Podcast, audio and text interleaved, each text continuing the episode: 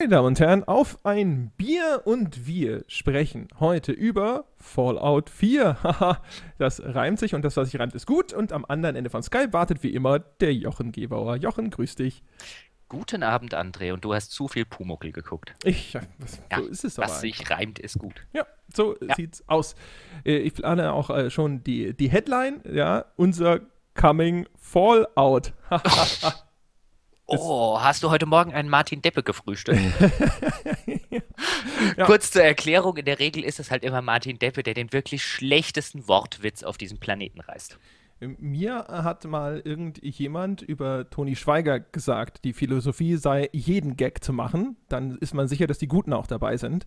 Aber das haben mir nur Menschen erzählt, die das äh, noch miterlebt haben aus der Raumschiff GameStar-Zeit. Das, äh, Ich habe hab auch gehört, dass. Toni Schweiger noch schlimmer sei in der Hinsicht als Martin Depp, aber ich kann mir das nicht vorstellen. Das ist irgendwie, als würde man, ich will jetzt keine Nazi-Vergleiche bringen. Das wäre jetzt äh, beiden gegenüber wahrscheinlich sehr unfair, aber das, äh, ich kann mir halt, das ist ungefähr, als würde man sagen, es äh, geht noch mehr schwanger als schwanger. ja, also ich, äh, ich kenne ja äh, beide nicht wirklich gut, von daher, ich habe da ehrlich gesagt gar keine Meinung zu. Ich gebe einfach nur äh, die Gehässigkeit weiter. Also weniger gehässig. Also ich kenne jetzt den, den, den Martin Deppe sehr gut und äh, mag ihn sehr gerne, ähm, aber die, die, die Wortwitze sind halt. Also ich kann mir halt einfach nicht vorstellen, dass, ein, dass jemand noch mehr und noch schlechtere reißen kann. Ja, ja. Ja. Äh, das äh, werden die beiden untereinander austragen Äh, müssen, richtig. fürchte ich. Ja, wer da Das können wir ja auch mal eine Folge machen, die hat. schlechtesten Wortwitze aller Zeiten aus der Spielindustrie. Das wird wieder so eine lange Folge. Hm. Aber bevor wir über, äh, uns da jetzt hier versteigen, äh, reden wir doch mal über Bier. Was Ja. haben wir denn heute zu trinken? Äh, ich habe tatsächlich ein äh, böhmisches Pilz, ähm, Brezhnak, oder wie auch immer man das ausspricht. Also mein Bruder hat das mitgebracht, weil es irgendwo im Angebot gewesen sei. Ähm, und da steht drauf, Original Böhmisch Pilz. Ein böhmisches Pilz. Ja. Ist man, dann, ist man danach richtig stramm? Vielleicht. Also ich, ich eröffne es jetzt einfach und gucke mal, wie es ist. Ist es Also gebraut wie ich mein- wie mit ich mein Zucht und Bruder Ordnung? Wie, ist mein, wie ich meinen Bruder kenne, war es wirklich sehr günstig irgendwo im Angebot, aber vielleicht ist es ja gut. Sehr schön. Also böhmisch. Ja, böhmisch, Böhmien. Das ist doch Tschechien, oder? Ist das Tschechisch? Keine Ahnung, äh, ich kenne nur böhmische Dörfer. Ich hingegen habe Ja. äh, den, den, das dritte Mhm. Bier aus der Reihe Biere, die André trinken kann, weil ihn die Menschen mehr lieben als Jochen. Also das dritte aus dieser äh, Südafrika-Sendung, ja, Mhm. aus dem Care-Package aus Südafrika, wo es mal andersrum lief. Und das ist diesmal das Castle-Lager und das Etikett ver verrät mir, es sei Südafrikas Nationalbier. Okay. Mhm. Und unter dem Schlosssymbol steht eine 1895. Ich vermute, dass es also seitdem gebraut wird. 18. Siehst du, Mainz ist ja seit 1753. So, Ja, ich habe hier in der ja, Zwischenzeit gegoogelt. Das ist ja schon wieder, das ist schon wieder rum, ist ja schon schlecht geworden. So, jetzt wollen wir sehen. Und Mainz war übrigens mal, im Jahr 2002 wurde Brezhnak, oder wie auch immer es ausgesprochen wird, unter den hellen Bieren mit dem Titel Bier der Tschechischen Republik ausgezeichnet. So. Na, also ein technischer Preis für helle Biere. Das ist so, ne, wie diese, diese Gated Community Preise, weißt du? Es ist das, äh, de, de, das beste Buch unter deutschsprachigen Autoren in der Altersgruppe 18 bis 19. ja, Männlich. Ah, äh, meins schmeckt übrigens hervorragend und ich habe es noch nicht mal Oh. probiert. Ha, ha, ha. Ja, jetzt auf, erzähl, wie ist es? Ähm, ähm, also das ist, ähm, es ist, erstens ist es hervorragend und schmeckt nach Liebe, aber äh, zweitens schmeckt es wie ein relativ normales Bier. Die beiden anderen waren erheblich besser. Okay, ich teste das jetzt mal. Also es ist wahrscheinlich irgendwie ein Billigbier, wenn ich meinen Bruder kenne. Also ich vermute, das Castle-Lager ist zum Nationalbier geworden, indem es einfach den kleinsten gemeinsamen Nenner trifft. Es schmeckt entfernt nach Bier, hat ansonsten keinerlei besondere Eigenschaften. Also, da kann niemand was gegen haben. Ja, so ähnlich geht es mir mit dem hier gerade auch. Das ist jetzt nicht irgendwie was, wo ich sagen würde, wow, yay, beste Bier, was ich je getrunken habe, aber es ist auch echt nicht schlecht. Es ist solide. Ist Ja. ein solides Bier. Genau. So der personifizierte Durchschnitt. So. Ja, aber Ja. au- auch ein solides Bier ist besser als ein Scheißbier. Ja, Das ich stimmt, könnte hier auch sitzen und Warsteiner trinken müssen, was das betrifft. Das sind jetzt hier die ganzen armen Warsteiner Trinker. Gut, wieder. das meine ich, ja gut, aber die haben das auch nicht anders verdient. Gut, Warsteiner, es wird mir nicht passieren, hier zu sitzen und Warsteiner zu trinken. Das passiert mir höchstens irgendwann mal auf einem Rückflug aus den USA oder so, wenn ich mit Lufthansa fliege, weil die haben ja, also wenn sie das nicht geändert haben, äh, was ich sehr hoffen würde oder sehr begrüßen würde, Lufthansa hat immer Warsteiner. Und ich finde, das kannst du echt nicht saufen. Aber das ist gut, das ist, mag jetzt auch meine persönliche äh, Meinung sein, aber das finde ich tatsächlich ist äh, eines meiner Unlieblingsbiere. Ja, Finde ich ne? ganz grässlich. Äh, gut, aber dann kommen wir doch mal, bevor jetzt wieder irgendwelche Leute äh, drunter schreiben, sie haben vorgespult oder so, kommen wir doch einfach mal zum äh, äh, Thema unserer Sendung, Ja, weil wir Gas geben, unterhalten ne? Ich habe es dir ja übrigens Ja, ja. erzählt, ne? Der neueste, die neueste 5-Sterne-Wertung schreibt tatsächlich in dem, in dem Re Review, dass äh, wir keine Polemik, ja, und keine vulgären Ausdrücke hätten. Was Also, ist das für eine Scheiße? Das ist belobigend gemeint, Echt? aber ich frage mich, hat er den Podcast So. je gehört? Das. Arschloch. So, das hier mal gesagt zu haben. Ich sage ich nicht oft genug Scheißspiel oder was? Ich weiß auch nicht, was diese Wichser sich dabei gedacht haben. Oh, Echt, hier keine, Unerhört. keine Polemik. und Vor allem keine vulgären Polemik Ausdrücke. hier. Entschuldigung, wir haben die höchste garantierte Nazi-Vergleichsquote unter allen Podcasts in Deutschland. Richtig, wobei das echt nicht sonderlich schwierig ist, aber Und dann muss man sich, dann muss man sowas lesen. Ja, es ist ja gut gemeint, aber so, nee. vielleicht, vielleicht war es irgendwie ironisch oder so. Ich habe ihn ja noch nicht gelesen. War das so eine iTunes-Bewertung, die ich dann nur lesen kann, wenn ich irgendwie mein iPad aus dem Keller hole? Ja, du könntest dir ja auch den iTunes-Client installieren. Yeah, right. du lässt dir nur immer von mir das Best-of soufflieren. Das ist, Ja, natürlich. Ich installiere mir doch kein iTunes auf meinem PC. Ich bin doch nicht wahnsinnig. Ja, sei still, ich empfehle es den Leuten immer, damit sie die 5-Sterne-Bewertung abgeben. Oh, äh, äh, iTunes auf dem PC. aber Äh, kann ich nur schnell. empfehlen. Äh. Daumen hoch. Und außerdem, Hey. ihr, ihr müsst damit quasi einen Beitrag zum Podcast leisten. Der Herr Gebauer macht das schon auf anderem Wege. Ja? Also was Ja, Hans richtig, darf, darf richtig. Hänschen noch lange nicht. Der wird schön Ja, iTunes auch, installiert. Auch, auch, auch das. Und Ja. ansonsten iTunes auch super. Genau. Also So, bis auf, dass ich es äh, äh, schlimmer als Krebs finde, ist es super. Gott, Gebauer, sei still. Red über Fallout 4. ja, das wird jetzt ja nicht besser. okay. Äh, äh, Fallout 4. Aber doch, es wird tatsächlich ein bisschen besser. Ähm, um einfach mal loszulegen, äh, ich müsste es ja mit Goethe sagen, zwei Herzen schlagen ach in meiner Brust. Weil einerseits äh, muss ich und will ich auch offen und ehrlich zugeben, dass ich es seit wie lange jetzt? Fünf, sechs Tage ähm, äh, spiele in jeder freien Minute. Wie doof. Also ich habe jetzt wahrscheinlich schon irgendwie, keine Ahnung, äh, ich müsste gucken, ich habe gerade Steam nicht auf, aber sehr, sehr viele Stunden in, in Fallout 4 versenkt. Ich habe natürlich auch mittlerweile, glaube ich, fünf oder sechs Mal neu angefangen. Ähm, also kann ich nicht behaupten, dass ich keinen Spaß damit hätte. Aber ich würde gleichzeitig, deswegen, ich bin so, so im Moment auf so einem Hass-Liebe-Trip bei dem Spiel, weil einerseits offensichtlich verbringe ich extrem viel Zeit damit, andererseits bin ich der Meinung, dass wenn man das halbwegs nüchtern und ehrlich sich anguckt, man im aktuellen Zustand unter gar keinen Umständen eine Kaufempfehlung für dieses Spiel aussprechen könnte. Das mit der Kaufempfehlung, da äh, glaube ich, werden wir nochmal drüber diskutieren müssen. Äh, äh, natürlich, sonst wäre es ja langweilig, wenn wir nicht Ja. darüber diskutieren könnten. Ja, Äh, ja, auch in Anbetracht deiner, deiner Liebe. Ansonsten, ja, man merkt äh, generell, dass, glaube ich, bei sehr, sehr vielen Leuten, die über das Spiel sprechen, dieses Ja-Aber-Syndrom zuschlägt. Ich muss gestehen, bei mir überwiegt, deswegen habe ich das hinterher auch als Überschrift für meinen Fazitkasten genommen, die Enttäuschung über das Spiel. Es ist äh, sozusagen das fünftbeste Fallout, ja, und damit immer noch gut, aber ich hatte mir deutlich mehr versprochen und ich hatte auch irgendwo, als es dann äh, mal in Fahrt kam, hatte ich zwischenzeitlich tatsächlich gedacht, es wird auch noch viel besser. Aber dann irgendwo, dann hat es wieder ganz schnell, ganz äh, deutlich nachgelassen. Keine Ahnung, womit wollen wir denn überhaupt anfangen? Wollen wir, wollen wir mit all Lass den technischen Unzulänglichkeiten anfangen? Lass uns, lass uns doch vielleicht erstmal, wir sind doch gerade dabei. Ich meine, über die technischen Unzulänglichkeiten könnten wir vielleicht eine eigene Folge drehen, aber zu denen können wir dann ja noch kommen. Lass uns doch einfach am Anfang mit dem Anfang anfangen, weil ich glaube, da ging es uns ja ähnlich, dass wir beide dieses Spiel angefangen haben. Und ich muss ganz ehrlich sagen, ich habe selten ein AAA-Spiel in den letzten Jahren gesehen, das einen so schlechten Anfang hat. Damit meine ich nicht unbedingt die, die Sequenz am Anfang, die noch in der Gegenwart spielt. Ähm, die ist In der Vergangenheit gut. quasi? Äh, in der, genau, in der Gegenwart, sag ich schon, in der Vergangenheit, richtig. Ähm, die ist ziemlich gut geworden, meiner Ansicht nach. Ich glaube, bin auch der Meinung, dass sie da ein bisschen Potenzial verschenken. Da können wir vielleicht nochmal äh, drauf eingehen. Ähm, die die Szenen in der Vault, wo du dann aufwachst, alles okay.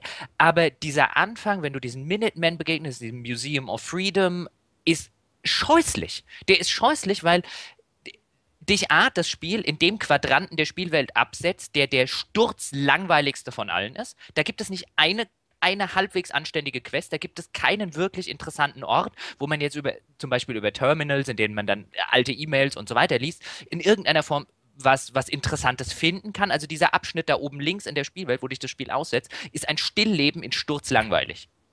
Ja, ich erinnere mich noch dran, ich, du hat, als du das Spiel noch nicht hattest, ich hatte es ein bisschen früher als du, äh, hast du, ich, hast du mich ja gebeten, mal spoilerbefreit immer so Wasserstandsmeldungen mhm. zu geben. Und es ging tatsächlich ja so los, dass ich geschrieben habe, ich habe jetzt zehn Stunden gespielt und es ist kacklangweilig. und, und dann, dann kam so als nächstes irgendwann so ein, okay, es ist doch geil. Und dann kam am Schluss ein, nein, scheiße, jetzt ist es wieder langweilig geworden. wieder langweilig. Und dann hätte ich dir irgendwann geschrieben, äh, äh, ich bin jetzt in Diamond City und finde es ziemlich geil. Und da hast du, ja, das war mein mittleres, jetzt wird's geil. Ähm, also da ging es uns ganz ähnlich. Also der, der Anfang und ähm, das, das finde ich übrigens ganz interessant. Ich habe mir jetzt tatsächlich mal ein bisschen zur Vorbereitung auf die äh, äh heutige Folge auch äh, die Testberichte weltweit äh, angeguckt. Dazu werden wir wahrscheinlich auch noch kommen.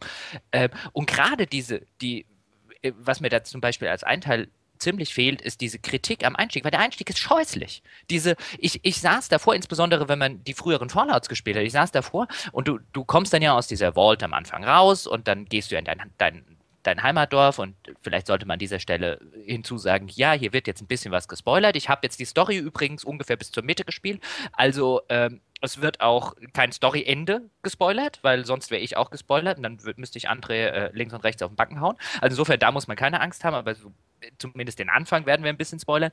Und dann kommst du ja aus dieser Vault raus am Anfang, dann kommst du in deine ehemalige Heimatstadt und dann begegnest du deinem ehemaligen Roboter, diesem, diesem Cotsworth, den ich eigentlich sogar ziemlich großartig finde.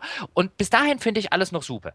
Und dann schickt er dich los auf, oder schickt dich das Spiel los und dann sollst du irgendwie die ersten paar Überlebenden finden. Das sind dann welche von diesen Minutemen, die, die total unterentwickelt äh, im ganzen Spiel bleiben, was, was, was das Schreiberische angeht. Und dann bist du in diesem Museum of Freedom und ich saß dann davor und dachte, oh ja, Museum of Freedom, das ist jetzt, äh, da komme ich jetzt bestimmt rein und da gibt es lauter Terminals mit uralten E-Mails und so weiter. Wenn ich mir das, wenn ich an, an, Fallout 3 zum Beispiel die Museen damals zurückdenke und dann kannst du dir sehr viele Sachen angucken. Und dieses Museum of Freedom, das schmeißt dir halt so ein paar äh, äh, Slogans aus der amerikanischen Unabhängigkeitsbewegung, so No äh, Taxation without Representation und so diesen ganzen Kram so ein bisschen entgegen. Aber die machen mit dieser Location nichts nicht das Geringste. Dann begegnest du diesem, diesem Minuteman oder dem, dem einen Typen von den, von den Minutemen ähm, und mit dem Charakter machen sie nichts, gar nichts. Und die, die vier äh, Personen, die er dabei hat, sind auch vier Charaktere, mit denen das Spiel, das Spiel hat nicht mehr ein Interesse daran, mit diesen Figuren am Anfang irgendwas zu machen. Das gibt dir einfach nur die Quest, weil es offensichtlich der Meinung ist, du brauchst halt irgendeine Anfangsquest. Ja, und bei dem wenn du das of Freedom, wenn ich da ganz kurz ja? einhaken darf, da habe ich tatsächlich genau die gleiche Erwartungshaltung gehabt. Ich habe gedacht, yay, jetzt geht's los, jetzt kommt Aha. so diese, dieses zynisch-satirische, was Fallout äh, immer so schön umgesetzt hat. Und ich gehe halt durch dieses, dieses alternative Universum, ja, und kriege dann so diese schöne, verzerrte amerikanische Historie genau. vorgesetzt. Und tatsächlich genau das Gleiche. Man lief so da durch und dachte sich, oh, schön, eine Bruchbude. Ja, eine Bruchbude voller Raider. Es war ein absolutes 0815-Ding. Mit äh, am Schluss es ist eine absolute 0815 Quest, dann kriegst du ja das erste Mal irgendwie in der Power Armor, dann kommt da die Deathclaw rausgehüpft, das ist sogar noch halbwegs cool. Aber diese, der komplette Einstieg, bis du erstmal in diesem Diamond City bist, und wir beide wissen ja und hoffentlich auch die Hörer da draußen, wie Fallout oder wie diese Bethesda-Rollenspiele funktionieren bis du in diesem Diamond City bist, wo dich die Story irgendwann gerne hätte, kannst du echt 20, 25 Stunden mit was anderem verbringen. Und wenn du die insbesondere da verbringst, in diesem, in diesem, in diesem Anfangscluster, dann sind die scheiße. Das ist ein richtig, richtig qualitativ schlechter Einstieg in ein Spiel. Ja, ganz genau. Zumal, zumal auch deine Figur finde ich, ganz scheußlich ist. Ich meine, du kriegst ja am Anfang dann deinen Sohn geklaut, deine Frau wird erschossen. Also so viel Spoiler muss dann halt erlaubt sein. Wenn es jetzt bis dahin immer noch nicht gespielt haben, dann haben wir jetzt die ersten, was, 90 Minuten gespoilert. Ähm, das muss das Brot abkönnen, Herr Kalor, sonst können wir nämlich nicht drüber reden. Und deine Figur läuft dann aber am Anfang rum und es könnte dem nicht egaler sein, was da passiert ist. Das, das finde ich ja, du hast in Fallout 3 hattest du ja zum Beispiel den Fall, dass du deinem Vater gefolgt bist, wenn du dich daran noch erinnerst. Ja, natürlich. Und diese Prämisse funktioniert in diesem Universum, weil du halt argumentieren kannst, okay, da kommt jetzt ein junger Spund aus dieser Vault, in der er das ganze Spiel lang, äh, in der er sein ganzes Leben lang verbracht hat und findet raus, dass es da draußen noch eine ganze Welt gibt. Und das hat bei Fallout 3 funktioniert. Und der Vater hat ja noch gelebt und alles drum und dran, dass diese, dass du un, innerhalb dieser Prämisse ähm, der Protagonist sagt mir, warte mal, jetzt gucke ich mir erstmal das da drüben an und jetzt mache ich das und wow, große Welt hier draußen, kann ich verstehen. Aber bei dem, dessen Säuglingssohn wurde entführt, seine Frau gerade umgebracht, also buchstäblich vor 20 Minuten ähm, und vor buchstäblich 30 Minuten, weil er in diesem Kryoschlaf war, äh, war noch 200 Jahre früher und er hat noch in so einer äh, lieben, heilen Welt gewohnt. Und dass der Protagonist innerhalb von extrem kurzer Zeit, dass es dem scheißegal ist, was mit seinem entführten Sohn passiert, das ist unglaubwürdig. Vor allem baut dieser ganze Anfang eine Dringlichkeit auf, die dann genau. auf einmal völlig verloren geht. Und du hast ja in Fallout dieses typische Fish out of Water Motiv, ja. Also da kommt jemand in diese Welt, die ihm noch völlig fremd ist, weil er ja im Kryoschlaf war oder eben mhm. in diesem Vault oder wie auch immer. Und das wird auch am Anfang nochmal referenziert und dann ganz schnell fallen gelassen. Also, dass, der, dass dein, dein Charakter irgendwo auf einmal denkt, was ist denn hier los? Wie funktioniert diese Welt? Ich habe eigentlich noch Erinnerungen an dieses oder jenes. Oder dass Leute Interesse daran zeigen, dass da jemand ist, der quasi äh, diese, diese Welt von vor 200 Jahren noch kennt. Äh, das ist eigentlich sehr ganz schnell völlig verschwunden. Als Motiv, ja. Weil äh, das ist ein Problem, finde ich, der ganzen Prämisse, weil die Prämisse funktioniert nicht für ein Bethesda-Spiel. Ähm, Bethesda-Spiele und äh, auch, auch die alten Fallout-Spiele ähm, funktionieren auf eine relativ mechanische Art und Weise. Das heißt, bei einem, bei einem, bei einem Fallout 3, bei einem Fallout New Vegas, selbst bei einem Fallout 1 oder 2, ähm, war ich immer weniger wie jetzt bei einem BioWare äh, Mass Effect in der Rolle dieses, bei Mass Effect wäre ich jetzt in der Rolle eines Shepard, sondern meine Rolle bei, gerade bei Bethesda-Rollenspielen und auch bei alten Fallouts, war eher definiert oder mein Charakter durch seine Charakterwerte. Das ist ein sehr mechanisches Spiel. Wenn du dem jetzt so eine persönliche äh, Ebene überstülpst, wie das Fallout 3 hat das noch halbwegs geschafft, weil eben den Vater zu suchen, da kann man auch erklären, warum man jetzt plötzlich 200 Stunden was anderes treibt, weil Dad geht es ja offensichtlich ganz gut und hier riesengroße Welt und äh, ich kenne davon noch nichts. Aber wenn ich meinem entführten Sohn 20 Minuten nachdem gerade meine Frau erschossen wurde, hinterherlaufe, dann ist es einfach nicht mehr glaubwürdig. Also wenn, wenn du so eine persönliche Geschichte reinpackst, wird es einfach nicht mehr glaubwürdig, dass ich 200 Stunden was anderes mache. Zumal sie das halt auch einfach schlecht verpackt haben. Also was du vorhin sagtest, dass das Writing in dem Punkt versagt, das ist halt, finde ich, auch ein, ein großes Problem dabei. Denn deine, deine Spielfigur, die wird natürlich immer wieder aufgehalten und es wird so ein bisschen verpackt dadurch, dass man sagt, okay, du musst jetzt diese oder jene Aufgabe erledigen, damit man dir eben Hinweise gibt oder du diesem Sohn irgendwo wieder näher kommst. Aber sie wehrt sich gegen viele von diesen relativ banalen Aufträgen viel zu wenig, als dass das glaubwürdig wäre. Mhm. Ja, also das ist dann so ein Ding, so jetzt fang doch mal an, irgendwo anders eine Siedlung aufzubauen, ist so genau. ein Ding, wo man halt erwarten würde, dass er wenigstens mal sagt so, Alter, ich suche meinen Baby. Ja? Ich werde jetzt nicht irgendwo Generatoren zusammenschrauben, bist du behindert? Ja, aber das passiert tatsächlich nicht, sondern dann ist halt so ein, Ah ja, gut, dann muss ich das wohl machen, ne? Dann gehen genau. wir erstmal Siedlungen aufbauen. Und dann, Richtig, weil, weil, weil ja. sich da halt einfach eine Story-Prämisse oder ein Storytelling vollkommen mit dem Spieldesign beißt mit dem Spieldesign beißt, aber wie gesagt, also der Versuch, es über das Writing abzufangen, ist nicht existent und es beißt sich auch noch mit der gewünschten Struktur, die dich dann auch sehr schnell in so Tutorial-Dinger reinzwängt, was zum Beispiel eben diesen ausgebauten Bau-Crafting-Modus angeht. Also es gibt ja ganz viele Quests, die dazu da sind, dich erstmal zu zwingen, jetzt Dinge zu bauen, damit du wenigstens das schon mal gemacht hast und siehst, ey, guck mal, das gibt's auch noch, das kannst du machen. Das stimmt, ja. Und, und, die sind übrigens scheußlich. Ja, die sind scheußlich und vor allem, und das ist so ein Ding, da habe ich das Gefühl, da nehmen sie sich sogar eine Seite aus dem Ubisoft Playbook, ne? Weil gerade bei den Minutemen ist halt diese endlose Abfolge von den immer gleichen, hey, da ist eine Siedlung, äh, der, der geht's nicht gut, da müsstest du mal was machen. Und dann gehst du halt dahin und dann haust du was weg und dann baust du vielleicht was dahin ob, oder auch nicht, weil zumindest ich habe relativ schnell festgestellt, ich muss gar keine Verteidigungsanlagen bauen oder Tomaten pflanzen. Ich kann die Siedlungen auch, nachdem ich die befreit habe, einfach vergessen. Da kommt zwar ab und zu mal eine Einblendung, dass die angegriffen werden. Da habe ich immer drauf geschissen. Passiert ist nichts. Also, hm, okay, dann hätten wir das schon mal erledigt. Ja? Ähm, und das ist halt wirklich, also diese, diese Minuteman-Quests sind halt echt so eine, so ein, so, ein, so ein typischer Filler, wo wir bei den anderen Open-World-Spielen, jetzt haben wir unsere Open-World-Folge, glaube ich, noch gar nicht ausgestrahlt. da gibt es noch eine Folge, wo wir übergreifend über das Open-World-Genre sprechen und auch über genau solche Punkte. Aber diese Filler-Quests, die, wo man das Gefühl hat, da haben sie sich überlegt, hey, äh, von der Sorte können wir mit relativ wenig Aufwand auch 20 machen und dann schreiben die Leute, cool, ich hatte 500 Stunden Spielzeit.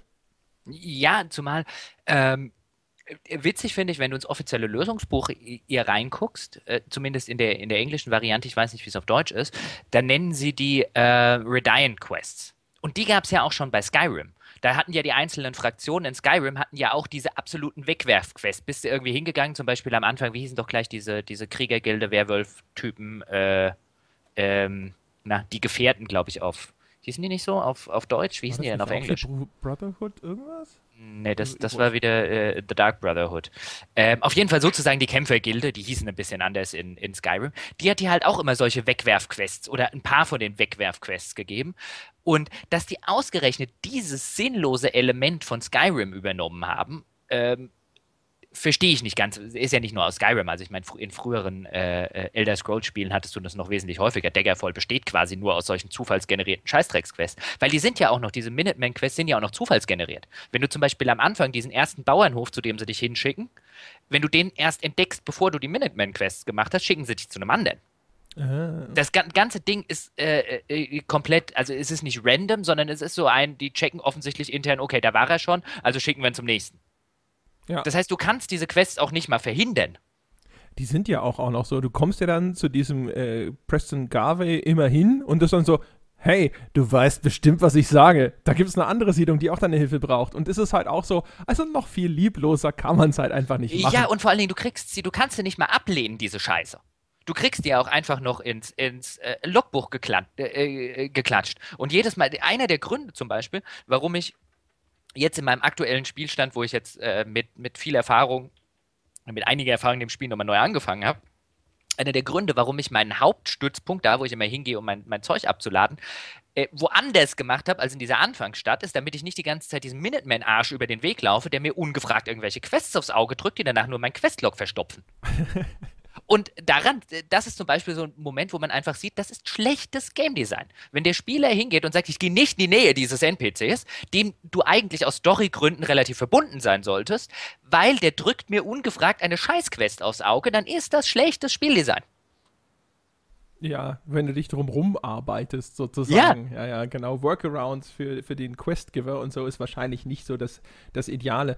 Ich habe äh, äh, tatsächlich also äh, relativ straightforward dann die Handlung weitergespielt, weil ich mich auch eben genau in diesem ersten Bereich dann halt auch so ein bisschen noch umgeschaut habe und dann äh, relativ enttäuscht festgestellt habe, äh, selbst die Sachen, also man kann sehr viel entdecken. Es ist nicht so, dass die Karte leer wäre. Man stolpert sehr, sehr häufig über, man kann halt in Gebäude auf einmal reingehen und so und kann die dann erkunden.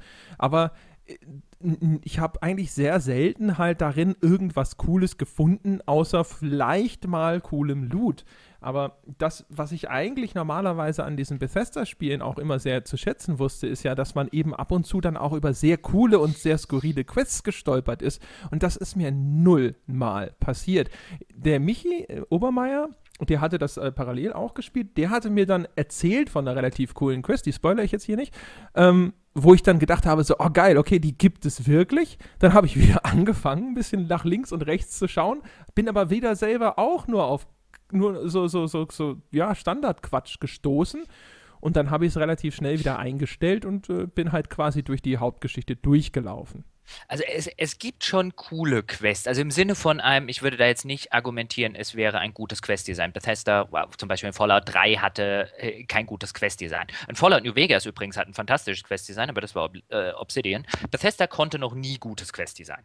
Ähm, und über Questdesign haben wir, glaube ich, auch schon mal im, im Sinne von Dragon Age geredet, dass auch, äh, oder BioWare, dass auch das, das Dragon Age Origins hatte kein gutes Questdesign. Es hat nur ein sehr rudimentäres Questdesign gut erzählt.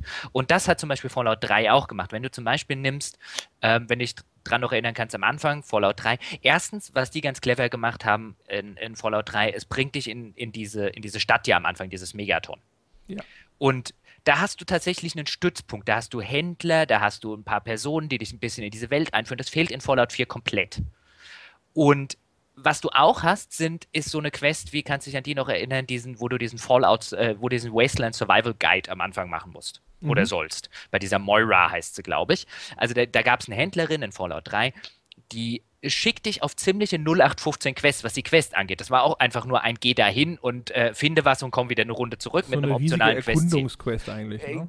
Äh, ja, es war nicht nur Erkundung, es war mit Kampf und so weiter, aber das Questdesign an sich war absolut 0815. Aber die war super erzählt weil die, die Figur gepasst hat, weil die Prämisse skurril genug war. Ähm, und weil du auch noch, weil du auch noch, ähm, je nachdem, wenn du gewollt hast, auch noch ziemlich coole Antwortmöglichkeiten jeweils geben konntest. Weil das Questdesign war 0815. Ähm, aber da hat man halt gesehen, dass auch mit einem 0815 Questdesign geht eine Quest, an die ich mich nachher erinnere. Und was Fallout 4 in viel zu vielen, es gibt Ausnahmen, aber in viel zu vielen Hinsichten macht, ist, jemand erzählt dir zwei Sätzchen von, finde mir doch bitte XY da drüben und du kannst sagen, äh, ja, nein, äh, erzähl mir zwei Sätze mehr und gib mir mehr Geld. Ja, sie sind das da sind die ja, vier Optionen in jeder Quest. Sie sind da ja auch ein bisschen umgestiegen. Ne? Sie sind ja jetzt so ein bisschen in diese Richtung des BioWare-Dialogsystems gegangen, wo du eher die emotionale Grundlage deiner Antwort auswählst, aber eben nicht die konkrete Antwort. Äh, also das, das Dialogsystem ist halt einer der Kritikpunkte, die ich an den großen, die ich an Fallout habe und an, an so ziemlich allen weltweiten Wertungen da draußen, die ich äh, für äh, tragisch überbewertet halte, ist, dass es offensichtlich nicht fertig ist. Und das Dialogsystem ist eines der, der offensichtlich nicht fertigen Systeme in diesem Spiel. Damit meine ich gar nicht, es hätte noch, also es wurde zu früh veröffentlicht, wie man jetzt denken könnte. Das mehr Zeit hätte dem Spiel bestimmt nicht geschadet. Aber das ist offensichtlich nie vernünftig durch ein QA gegangen. Da gibt es so viele Antwortmöglichkeiten, bei denen habe ich keine Ahnung, was mein Charakter sagt. Das ist einfach nur ein, ich muss vor, je, vor jedem zweiten Dialog musst du eigentlich abspeichern, wenn der ein questbezogener Dialog ist, weil du Angst haben musst, dass die Antwortmöglichkeit, die du auswählst, nicht, überhaupt nicht das tut, was du willst. Ich habe halt den Eindruck, ehrlich gesagt, dass sie da, äh, da ich weiß gar nicht, ich glaube, dass das tatsächlich ein absichtlicher Schritt in diese Richtung ist, von wegen, die Leute wollen nicht viel lesen, also wird es extrem verknappt und äh, du Bestimmt, hast meistens halt zum Beispiel auf der Kreistaste eher diese aggressiv ablehnende Antwort. Und also das ist die rechte äh, Auswahl. Also ich habe es auf der PlayStation 4 gespielt, deswegen sage ich Kreistaste. Ja, und du hast oben, äh, hast du immer, also ich spiele es auf dem PC mit den Pfeiltasten dann, äh, äh, weil Pfeil nach oben hast du meistens die äh, Erzähl mir mehr Sache, aber so funktioniert ja nicht jeder Dialog. Du hast ja auch Dialoge, bei denen kannst du dann noch Sachen nachfragen und so weiter. Und häufig genug geht es mir so, dass ich davor sitze und echt Angst habe. Äh, sagt das jetzt das, was ich sagen will? Oder von dem ich denke, dass es das sagt, weil sie, ich bin ja bei dir, sie wollen offensichtlich auf diese, bisschen in diese Bioware-Erzählrollenspiel-Ecke und dem Charakter dadurch und dem Protagonisten ein bisschen mehr Tiefe geben. Aber ich finde, das geht komplett in die Hose, weil diese Verknappung, die sie da machen, die du gerade angesprochen hast, einfach schlecht ist. Die ist, da ist offensichtlich keine, da hat häufig genug, finde ich, sehr offensichtlich keine QA stattgefunden oder nur eine sehr rudimentäre, wo jemand gesagt hat, Jungs, das müssen wir anders schreiben. Ich verstehe nicht, was ich hier, was ich hier sagen will, soll. Also mir geht es häufig genug, geht es mir bei Quest so, dass ich da sitze und denke, hm, ist das jetzt das, was ich denke, dass es ist, oder ist es was vollkommen anderes? Ja, nur, nur also, vielleicht ist das der Zyniker in mir. Ich glaube tatsächlich eben, dass sie da versuchen, einfach äh, eher so ein bisschen dem Mainstream entgegenzukommen und dass sie dann eben sagen, hey, wir müssen das so, so weit runterbrechen, wie es nur irgendwie geht, damit möglichst wenig Text da ist, der gelesen werden muss. Äh, außer natürlich jetzt diese optionalen E-Mails, ne? da können dann die, die Hardcore-Fans sozusagen, äh, die können diese E-Mails lesen und dann, aber die sind ja nicht notwendig, ja. Die kann man ja im Zweifelsfalle schnell durchklicken und dann, wenn da was Quest-Relevantes oder so mal ab und zu drin versteckt ist oder sowas, dann taucht es einfach im Questlog auf und gut. Ja, wobei, bevor wir jetzt darauf hingehen, ich, ich bin ja bei dir, dass ich auch glaube, dass sie das so extrem verknappt haben, damit möglichst wenig zu lesen und so weiter. Damit, äh, je mainstreamiger, desto besser. Auch das ist übrigens ein eklatantes Problem dieses Spiels, dass es offensichtlich zu sehr auf einen Mainstream geht, aber kommen wir vielleicht später auch noch dazu. Perksystem? Ähm, äh, aber Moment, äh, zu dem Dialogsystem. Ich finde, du siehst es zum Beispiel an Stellen, wenn du einen Dialog hast mit einem mit Händler. Dann hast du plötzlich zwei der vier Dialogoptionen sind, du willst nichts kaufen. Also da ist ein Dialogsystem gebaut, das offensichtlich nicht zulässt, dass eine Option mal nicht vorhanden ist. Ja, du kannst, wenn du, wenn du mit einem Händler redest, dann gibt es so ein, erzähl mir Neuigkeiten und kein Händler in diesem Spiel, der mir in über 50 Stunden über den Weg gelaufen ist, hat jemals eine Neuigkeit. Ähm, äh, dann gibt es einen Button für, jetzt fang mit dem Handel an und dann gibt es einen Button für, ich überlege mir, äh, ich komme vielleicht später wieder und einen Button für, nein, ich will nicht handeln. Also wo du halt einfach merkst, das Dialogsystem ist nicht fertig. Das oder zu unflexibel gebaut. Aber das Unfertige ist sowieso so eine ganz merkwürdige Geschichte. Ne? Ich, ich habe mal ge gegoogelt, habe es aber nicht gefunden. Ich dachte aber, mich zu erinnern, dass die gesagt haben, das Spiel sei vier oder fünf Jahre schon in Entwicklung gewesen. Ich kann mich da allerdings irren. Also ich konnte es jetzt nicht belegen. Es wirkt aber echt, also einerseits glaube ich Ihnen das, weil an, es hat die Anmutung von einem Titel, der vielleicht sogar mal als einen Titel für die alte Konsolengeneration noch angedacht war, wo man dann zwischendrin gemerkt hat, shit, das wird nichts mehr, jetzt müssen wir es sozusagen auf Next Gen aufpolieren. Äh, ähm, aber auf der anderen Seite wirkt es teilweise so, ja, so hastig, so als, als hätten sie am Schluss nochmal schnell irgendwie Content reinstopfen müssen, damit es auf den nötigen Umfang kommt. Also dem, das Ding wirkt, als fehlte ihm äh, so ein bisschen die Sorgfalt und die Liebe am, äh, an vielen Ecken und Enden. Vor allem, weil es auch so ein Spiel ist, das so chronisch untererklärt, wie es funktioniert. Also das war auch schon immer ein Problem, aber ich finde, es ist in dem Falle echt extrem schlimm. Also es gibt so viele Dinge in diesem Spiel, die wo dir das Spiel überhaupt nicht erklärt, wie sie funktionieren und was du zu tun hast und so weiter und ja. so fort.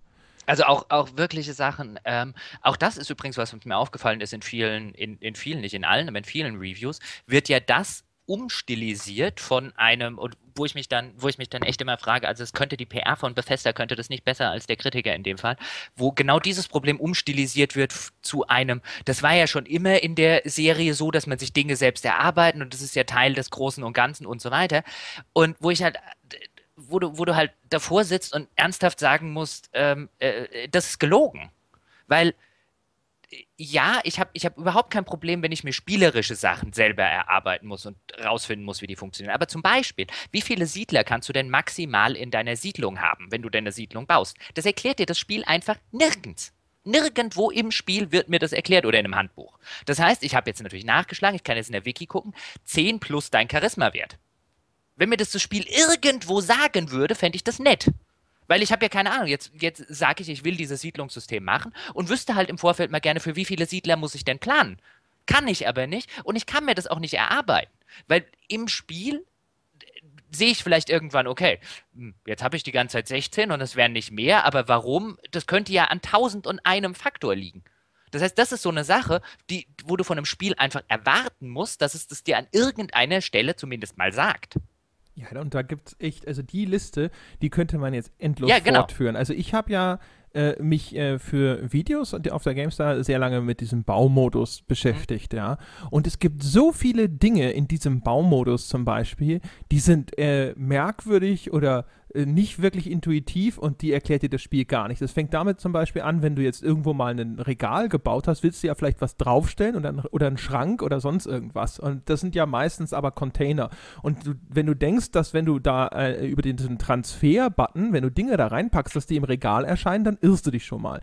Ja. Die Frage ist aber, du siehst ja überall in der Spielwelt, ist das ordentlich in die Regale geräumt? Also wie funktioniert es denn? Und das, der Gag ist, du musst also den Baumodus deaktivieren, dann musst du in dein Inventar gehen und zum Beispiel diese Whiskyflasche, die du auf deine Bar stellen willst, musst du aus deinem Inventar droppen, dann wieder in den Baumodus wechseln, das runtergefallene Ding aufheben und dann kannst du es platzieren. Ja, und lauter solche Sachen. Also, das fände ich übrigens sehr intuitiv. Ja. Ähm, äh, auf eine ironische Weise, weil das war mir relativ klar, weil so haben die früheren ohne den Baumodus, so hat Fallout 3 und Fallout New Vegas halt auch funktioniert. Wenn halt du irgendwas in ein Regal stellen, erst fallen lassen und dann, damals hattest du den Baumodus halt noch nicht, dann quasi über dieses Ziehen-Feature irgendwie versuchen, das Ding ins Regal zu friemeln. Es ist aber trotzdem halt eigentlich idiotisch, das so zu, erstmal so zu arrangieren. Natürlich. Ja. Jetzt es wäre auch viel, viel, ganz kurz noch äh, viel, ja? viel cooler, wenn ich zum Beispiel einfach nur so viel in ein Regal transferieren könnte, wie halt reinpasst, ja, und nicht un, unbegrenzt viel da reinstopfen könnte und das würde automatisch da erscheinen. Und es gibt halt auch zig andere Sachen. Ich glaube, das Spiel sagt dir zum Beispiel auch nicht, dass du mit äh, gedrückt halten der äh, Pip-Boy-Taste dieses Pip-Boy-Licht anmachst und so weiter. Nee, aber das haben so dir die früheren auch nicht erzählt. Aber das äh, ist halt nicht irgendwie sowas, du erarbeitest dir was selber, sondern Tastenfunktionen, also gerade ja, auf Konsole genau. oder sowas, das muss halt beschrieben und irgendwo mitgeteilt werden. Das, das Beste an der Stelle finde ich ja immer noch, ich weiß nicht, ob du das, ob du das tatsächlich weißt, ähm, weil ich weiß, ich habe es geschafft, Fallout 3 und Fallout New Vegas durchzuspielen, ohne je davon zu wissen. Ähm, irgendwann beim dritten Fallout New Vegas Durchgang habe ich es dann irgendwie mal zufällig, glaube ich, auf Wiki gelesen. Wenn du dieses, dieses Hacking-Minispiel ja das es da gibt. Wusstest du, dass äh, äh, du auf die äh, Klammern klicken kannst und dann äh, äh wird ein, äh, hast du entweder die Chance, dass du quasi neue Versuche bekommst, wenn du eine, wenn du Klammern erwischst? Ja, dass man nicht nur auf Begriffe. Das erklärt kein Spiel irgendwo. Ich weiß nicht, wo ich, also ich glaube, ich habe es damals auf irgendeiner Wiki mit, auch das Fallout 4 erklärt das nicht. Also dieses, dieses, ich habe, wie gesagt, ich habe es geschafft, Fallout 3 New Vegas, die hatten ja dasselbe, äh, äh, dieselben Minispiele, durchzuspielen, ohne das zu wissen. Ich habe das aber auch nur dadurch herausgefunden, dass ich mich halt mal verklickt habe und dann kommt da eine entsprechende Meldung, wo du denkst so, ah, okay. Aber ich meine, du hast, du hast hier ein Minispiel und sie erklären dir, und ich habe bei Fallout 4 jetzt drauf aufgepasst, weil ich gedacht habe, vielleicht habe ich das immer nur am Anfang in diesen, in diesen Tutorial-Einblendungen immer total übersehen. Bei Fallout 4 habe ich jetzt drauf aufgepasst und es kommt einfach eine Einblendung, die sagt, finde halt den, den richtigen Begriff und du kriegst halt angezeigt, wie viele der Buchstaben richtig sind, wenn du einen falschen nimmst. Aber es erklärt dir nirgendwo, dass du diese Klammern suchen und anklicken kannst ähm, und äh, äh du damit irgendwie einen Vorteil hast.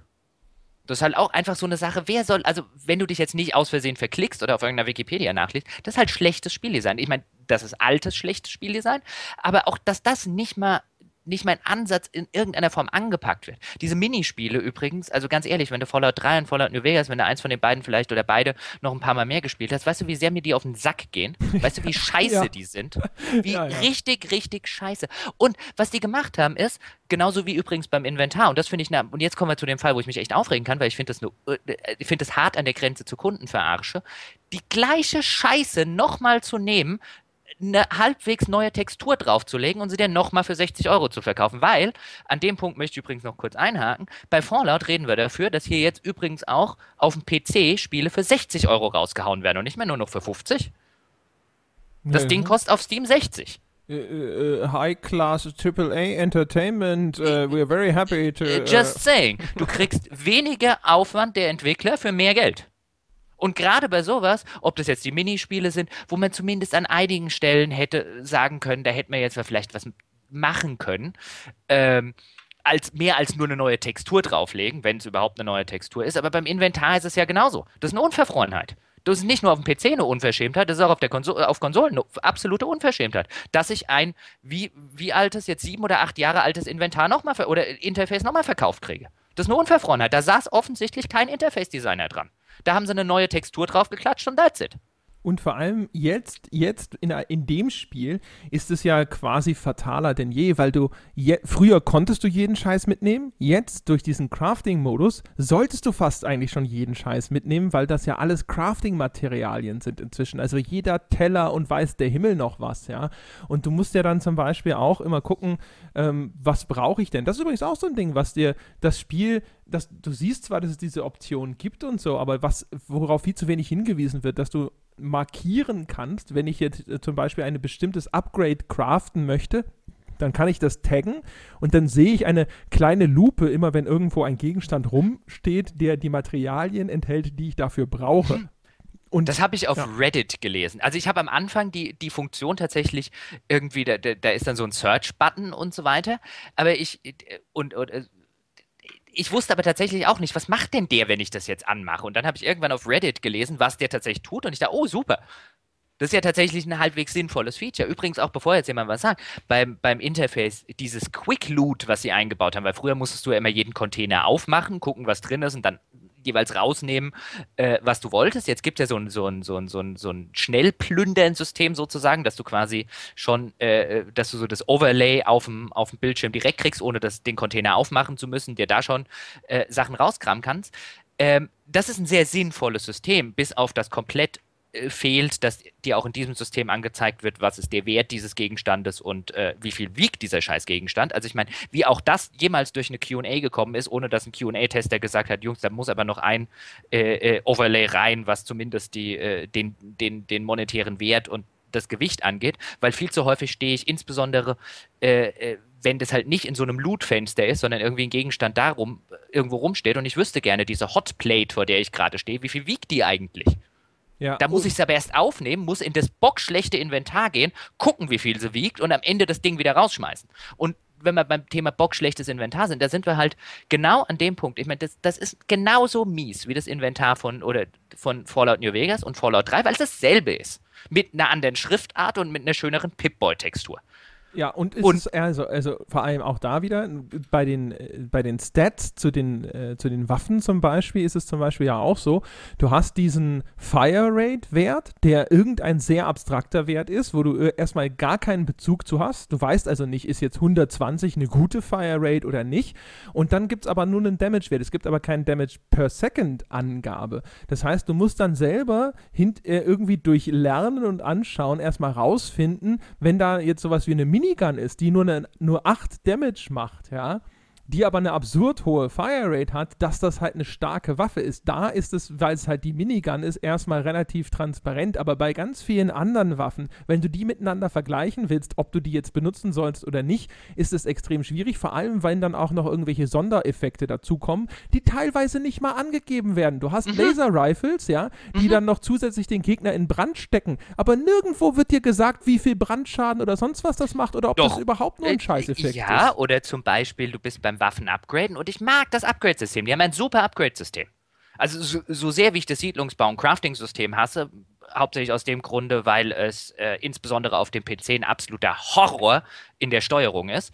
Ähm, aber das Upgrade-System von Waffen und Rüstung ist super. Das Problem ist nur, dass du dir auch wieder viele Sachen selber erarbeiten musst, weil das Interface so scheiße ist. Wie zum Beispiel, dann sagt mir ein Mod, ähm, erhöht irgendwie den, äh, zum Beispiel ähm, äh, verringert den Schaden, aber erhöht die Ammo-Kapazität. Aber wie viel mehr Munition ich machen muss, sehe ich erst, wenn ich den scheiß Mod eingebaut habe, die Waffe equippe ähm, und gucke, wie viel reinpasst.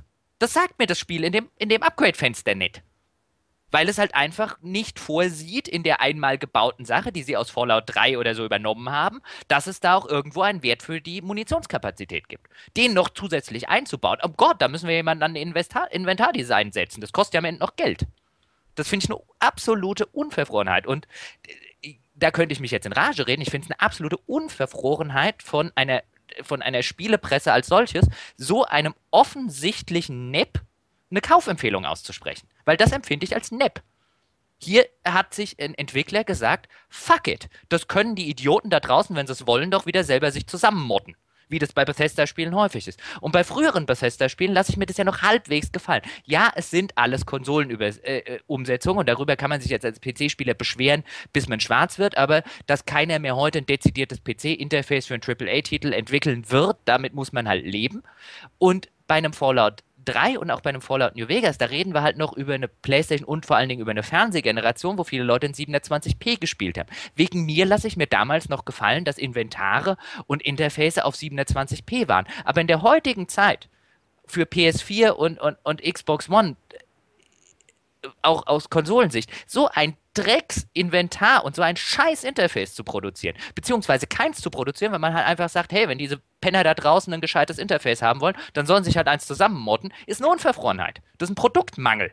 Und das ist ja auch auf Konsolen scheiße. Also yeah, du genau. hast ein Inventar, das jetzt ein Mod-System beherbergt, bei dem dann hinterher der Name der Waffe so lang wird, dass er nicht mehr ganz angezeigt werden Richtig, kann. Richtig, weil es Bethesda scheißegal war, dass das Inventar nicht funktioniert. Das hatte man halt schon. Das ist halt schon seit Fallout 3 in irgendeiner Form alt, aber wen interessiert es denn? Sollen die Idioten sich doch selber morden? Und das ist eine absolute Unverfrorenheit. Und äh, schon diese Sache ist eins, wie man diesem Spiel als Produkt, nicht als Spiel, ich habe ja von Anfang an gesagt, hier, ich äh, werde da jetzt auch wieder sonst wie viele Stunden reinstecken. Aber das ist ein Produktmangel, bei dem man ernsthaft sagen muss, hey, Entwickler so und, und, und Publisher, so geht's nicht. Dafür kannst du keine Kaufempfehlung aussprechen. Das ist eine Unverfrorenheit. Das ist eine, das ist eine Unverfrorenheit am Kunden. Da ist halt die Frage, äh, was diese Kaufempfehlung ausmacht. Man sollte zumindest aber auf jeden Fall klar davor warnen, wie ja, wie sagt man, im Englischen würde man jetzt unwieldy sagen, im Deutschen, keine Ahnung, wie, wie, wie begrenzt oder wie hakelig das Ganze ist. Also, ja, es also steht dir ständig im Weg und es ist halt so frustrierend, auch also zum Beispiel, wenn du halt dann in deinem Inventar überhaupt nur nach irgendwas suchst ist es teilweise echt frustrierend, jedes Mal so, oh, warte, wo ist denn jetzt das Ding? Wo ist die Waffe? Wenn du so ein Holotape zum Beispiel aufgesammelt hast, ja, und du hast es nicht gleich angehört, dann darfst du durch eine Liste mit 50 bis 100 Einträgen hinterher durchscrollen, ja, und wenn du nicht aufgepasst hast und du wusstest nicht mehr, wie das Ding heißt, ja, dann find mal das scheiß Holotape. Viel Natürlich. Glück. Und was, was das zum Beispiel angeht, ich nehme zum Beispiel keine, keine Schlüssel mit. Weil du brauchst für nichts einen Schlüssel. Ähm, äh, Im Sinne von, wenn dein, wenn dein Schlösserknacken-Skill hoch genug ist, kannst du es auch so knacken. Und nachdem ich bei dem es gibt, glaub, ersten ein oder zwei Tür, Durchgängen. Die nur mit Schlüssel aufgeht. Bitte? Oder es gibt auch, glaube ich, selten gibt es Türen, äh, die nur mit Schlüssel aufgehen kein, und Terminals, die so ein Master-Passwort brauchen.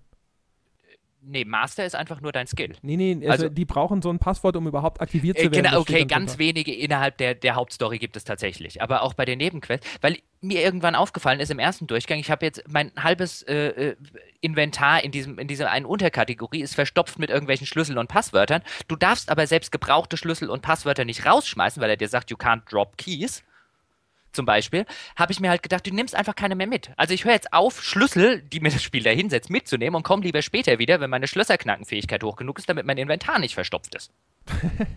das ist so krank.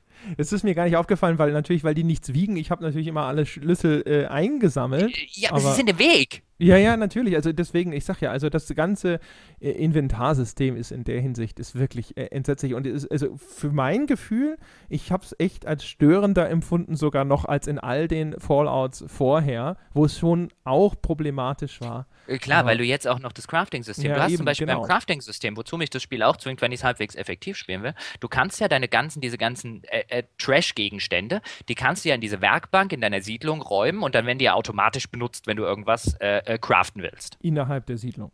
Innerhalb der Siedlung. So. Was dir das Spiel aber nicht sagt, was das Spiel allerdings tut, ist, wenn du jetzt irgendwas craftest, sagen wir mal, du willst jetzt eine Holzwand bauen und du hast jetzt einen Gegenstand, der zum Beispiel wenn, äh, äh aus zwei Holz und zwei Stahl besteht. Mhm. Und du baust jetzt diese Holzwand und die kostet zwei Holz und er benutzt diesen Gegenstand. Dann kriegst du die zwei Holz und die zwei Stahl gehen verloren. Die räumt er dann nicht aus und steckt die in die Werkbank die sind weg. Das heißt, wenn du Pech hast, benutzt das Spiel zum Beispiel einen Gegenstand, und ich sage jetzt ein fiktives Beispiel, der zwei Holz und einen Öl und einen Stahl, also irgendeinen coolen Gegenstand, aber benutzt nur die zwei Holz und der Rest ist weg. Das heißt, was du auch noch machen musst, was ich jetzt derzeit jedes Mal mache, wenn ich zurück in meine Siedlung komme, ist, ich schmeiße alle von diesen Junk-Gegenständen, die ich habe, auf den Boden und nehme sie, weil im Inventar kannst du sie nicht auseinanderbauen, und wenn sie am Boden liegen, kannst du sie auseinanderbauen und ein, klicke einen der Reihe nach an und nehme sie auseinander, damit ich die Einzelkomponenten in meiner Werkbank habe, damit mir nichts verloren geht. so schlecht ist dieses Spiel designt, was das Interface angeht. Und es ist eine solche Vollkatastrophe, dass ich echt, weil du vorhin gesagt hast, ähm, man müsse ja an der, man müsse zumindest klar davor warnen, wie hakelig es ist. Nein, man muss klar davor warnen, kauft dieses Spiel nicht, bis es nicht mindestens einen Interface-Mod gibt. Obwohl das müsste man ja, eigentlich machen. Ja, und unterstützt niemanden mit einem Vollpreis, der so unverfrorene Interfaces veröffentlicht. Da bin ich ja ganz bei dir. Ich würde nur halt nur sagen, das Ding ist natürlich, äh, grundsätzlich macht es ja Spaß, ja, das heißt also eine klare Warnung vor den Problemen auszusprechen, da bin ich ja ganz bei dir. Die Frage ist natürlich, auch wenn das jetzt natürlich wieder eine, eine, angeschlossene Diskussion ist, äh, so eine Kaufwarnung, da ist man ja ein bisschen vielleicht drauf konditioniert oder sowas, würde ich erwarten, dass es eher so ein äh, Arkham Knight ist, was technisch überhaupt nicht spielbar ist und nicht etwas ist, wo, wo ich vielleicht die Information möchte, aber dann selber entscheiden kann, äh, ob ich weißt, das aber, ignoriere. Äh, Gott, äh, ehrlich, ja, so mag man in der Branche mittlerweile darauf konditioniert sein, aber so ist man ja auch nur deswegen konditioniert, weil, weil jeder immer wieder das Gleiche macht. Und das ist jetzt so ein Spiel, ich finde, der GameStar-Test ist zum Beispiel ein, ein absolut perfektes Beispiel. Der GameStar-Test von Fallout 4 ist einer der ganz wenigen Tests im Internet, die extrem klar und extrem gut und extrem präzise die Schwächen des Spiels benennen. Und am Ende steht eine Wertung drunter, die der Test überhaupt nicht hergibt und äh, da bin ich offensichtlich nicht der Einzige, weil wenn ich mir die Diskussion unter dem Test angeguckt habe, äh, äh, sagen das sehr viele, dass du hast offensichtlich, in dem Fall Michael Graf war es, glaube ich, der extrem gut, extrem präzise, wie man ihn auch kennt, die Probleme benennt und am Ende eine Wertung drunter schreibt. Ich weiß nicht, ob er die Wertung nicht geben durfte, ob er sie nicht geben wollte, das kann ich nicht beurteilen, aber am Ende eine Wertung drunter steht, die der Text von vorne bis hinten nicht hergibt. Und das ist das Problem in a nutshell, was die Spielepresse bei so einem Spiel wie Fallout hat. Sie traut sich nicht, die Wertung zu geben, von der sie, von der du dem Text anliest, dass sie der Tester geben will. Das, na, kommt drauf an. Also ich war ja mit, mit dabei. Wir haben über die Wertung ja vorher sogar diskutiert äh, mit drei, vier Leuten, die das alle gespielt hatten. Also das ist schon die Wertung, die Micha hinterher geben wollte. Äh, sicherlich aber auch in, im Wertungskanon der GameStar, ne, was immer, immer ein bisschen was anderes ist, als wenn wir auf einer grünen Wiese darüber diskutieren, weil dann halt so, hey, äh, wir haben dem und dem so und so viel gegeben. Macht es dann Sinn, wenn wir das hier so und so bewerten? Ähm, ich, äh, und als einer, ich habe halt damals, als wir darüber diskutiert haben, war ich erst ungefähr auf der Hälfte und Micha hat es durchgespielt. Das heißt also, weil ich halt so viel Zeit in diesem Baumodus verloren hatte. Und ich habe halt gesagt, so, naja, gut, also bei mir fing es schwach an, dann wurde es gut und jetzt wird es gerade wieder schwächer und so, aber wenn da hinterher noch was kommt oder sowas, dann äh, kann ich mir das vielleicht sogar vorstellen. Äh, als jemand, der also quasi für eine niedrigere Wertung aber aus dem damaligen Stand lobbyiert hat oder so, kann ich zumindest sagen, nee, das war schon die Wertung, die er geben wollte. Man muss halt immer über überlegen, dass er ja dabei auch immer mit einbezieht, ob das jetzt in Relation zu anderen Wertungen einen Sinn ergibt oder sowas. Also ist nicht so, dass er jetzt irgendwie da dann saß und sich, Also wir müssen jetzt nicht in eine, in eine, in eine ja. Wertungsdiskussion, aber also das, das sind mir halt alles zu viele Einschränkungen, weil am Ende kommt eine Wertung raus, die dem Spiel schlicht und ergreifend nicht gerecht wird. Und ähm, das, ist, das ist das große Problem, was ich, was ich bei Fallout sehe. Äh, das ist so ein perfektes Beispiel, warum, warum Spielekritik äh, in, der, in der aktuellen Form so überflüssig ist. Weil sie hilft mir nichts als Kunde. Also ich sitze jetzt davor und so viel Spaß, wie ich hatte, und ich habe es jetzt wirklich, ähm, wir hatten es ja auch vorher in den, in den Diskussionen, ich hätte ja oder wollte ja eigentlich warten bis an Weihnachten, damit die ersten Mods draußen sind, damit vielleicht schon ein DLC draußen ist, weil äh, dazu kommen wir vielleicht auch noch ganz kurz, das Spiel ist ja offensichtlich an manchen Stellen, zum Beispiel das, das Siedlungscrafting-System, ist ja schon so ausgelegt, dass du weißt, okay, irgendwann macht es ein DLC, macht dann draus, was es eigentlich sein sollte. Ja, ähm, ja. Äh, das ist ein, das ist ein so äh, an, an, an vielen Stellen so unterdesigntes Spiel, wo du weißt, an welche. Ich könnte, könnte dir, glaube ich, die ersten drei DLCs dieses Spiels sagen. Äh, zumindest von, auf einer mechanischen Ebene. Und was mich, was mich so ein bisschen stört, so viel Spaß ich jetzt auch habe, und man muss an der Stelle immer noch sagen, ich bin ja nicht der Meinung, es ist ein Scheißspiel, aber so viel Spaß, wie ich immer noch mit diesem, mit diesem Spiel habe, ist es auf so vielen Ebenen kein ein, ein Spiel, bei dem ich selber davor sitze und denke, selbst wenn ich da jetzt 200 Stunden rein versenkt habe, werde ich mir danach in den Arsch treten, dass ich nicht auf eine Game of the Year Edition gewartet habe. Das war eine dumme Idee, das Ding zum Release zu kaufen. That's a fact. es ist eine das, dumme Idee, es zum Release selbst zu kaufen. Prophezeit, Natürlich, ich habe es trotzdem gemacht. Aber ich bin, wenn ich mich selber verarsche, ist das eine Sache. Wenn mich eine Presse verarscht, ist das was anderes. Das stimmt Und das muss halt mal irgendjemand den Leuten da draußen verdammt nochmal sagen. Kauft das nicht zum Release. Das, das nennt man die Kaufwarnung, das meine ich. Die, äh, die Bethesda-Regel natürlich, aber ja, das ist, äh, das ist schon, also wie gesagt, also, dass man, dass man eine eindeutige Warnung aussprechen muss, vor den durchaus zahlreichen Mängeln des Ganzen oder sowas, da bin ich ganz bei dir. Ich persönlich hätte auch die Wertung nicht in der Höhe gegeben. Also ich habe zu einem damaligen Zeitpunkt habe ich gesagt, so für mich ist das vielleicht eher so vier, also Micha hat ja 87 hat die GameStar gegeben. Ich hatte damals, weil ich aber un unter Einbeziehung dessen, dass man mir gesagt hat, es würde hinterher noch äh, dann wieder deutlich besser werden, hatte ich gesagt, ich würde dann aber eher vielleicht auf so eine 84 gehen. Für meine Begriffe ist es nicht besser geworden. Ich wäre jetzt also dann, wenn ich jetzt äh, nur ich, André Peschke, also ganz unabhängig von der GameStar werten sollte oder sowas, ich, dadurch, dass es bizarrerweise, da kommen wir gleich zu hoffentlich, doch äh, recht viel Spaß macht oder sowas, mhm. hätte ich ihm dann hinterher jetzt aus dem Bauch aus so eine 82 oder sowas gegeben, muss ich also gestehen. Ich bin auch, bin auch bei dir. Ich denke, wenn man, wenn man in dem, in dem Kanon, wo Spielemagazine werten, wäre ich auch bei einer niedrigen 8 äh, im Moment. Ich muss dazu sagen, ich habe wie gesagt Hauptstory Nubs zum bis halb. Wobei ich allerdings bei Bethesda-Spielen und bei, also bei, bei der neuen Art der Fallout-Spiele, Fallout 3, Fallout New Vegas, ist mir relativ, wäre mir eher relativ wurscht, ob es hinten raus nochmal bei der Story gut oder weniger gut wird. Ich finde, die Dinger leben und, und sterben nicht von Hauptstories. Die, die Dinger leben und sterben mit, äh, mit der Spielwelt und da hat es einige Probleme an, in, in lichten Momenten, finde ich. Also es gibt, es gibt Lokalitäten und es gibt nicht wenige, sogar relativ viele, ähm, bei denen merkst du, okay, hier, hier macht's Klick, hier funktioniert das Ganze. Hier habe ich ein paar äh, wunderschöne Terminal-Einträge mit E-Mails und so weiter, die ich nachvollziehen kann. Hier verstehe ich, was, was früher hier drin passiert ist. Hier erzählt dieses Areal, was ich entdeckt habe, eine eigene, wunderbare kleine Geschichte. Wenn das passiert, funktioniert Fallout, wie es funktionieren muss. Das passiert hier meines Erachtens nach aber erheblich seltener als bei Fallout 3 und bei Fallout New Vegas. Äh, es gibt so viele Stellen, wo ich denken würde, wenn das hier Fallout New Vegas oder Fallout 3 wäre, hätten sie sich hier die Mühe gegeben und hätten noch das und das und das eingebaut. Wie zum Beispiel dieses Museum of Freedom. Das ist halt so ein, so ein äh, eklatantes Beispiel, das halt 0815 lieblos runterdesignte Bruchbude ist. Und das passiert viel zu häufig in dem Spiel. Du hast viel zu viele Filler-Locations und viel zu wenige, in die, in die wirklich ähm, Arbeit und Herzblut reingeflossen ist und das schlägt auf die Atmosphäre.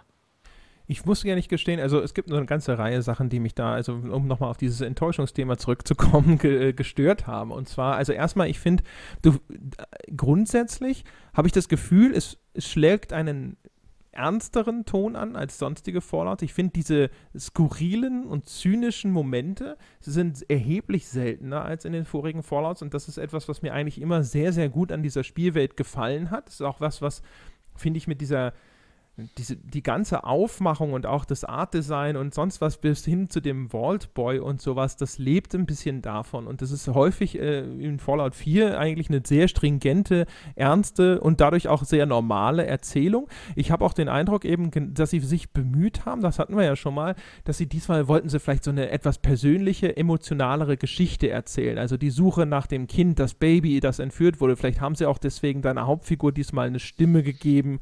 Ähm, und das misslingt halt, weil sie dafür teilweise auch wieder nicht die Technik haben und nicht das Writing haben. Also die Technik ist ja nach wie vor, auch wenn jetzt die, diese Gesprächsanimationen besser geworden sind, das ist alles noch relativ hölzern die meiste Zeit und es ist dann nicht gut genug geschrieben, um eben irgendwelche Emotionen zu transportieren. Es gibt dann hinterher, ach, es kommt kein Spoiler, keine Angst, aber es gibt hinterher dann so einen größeren Twist und so, der das auch nochmal versucht, auf eine andere emotionale Ebene zu heben und das so ein bisschen zu drehen.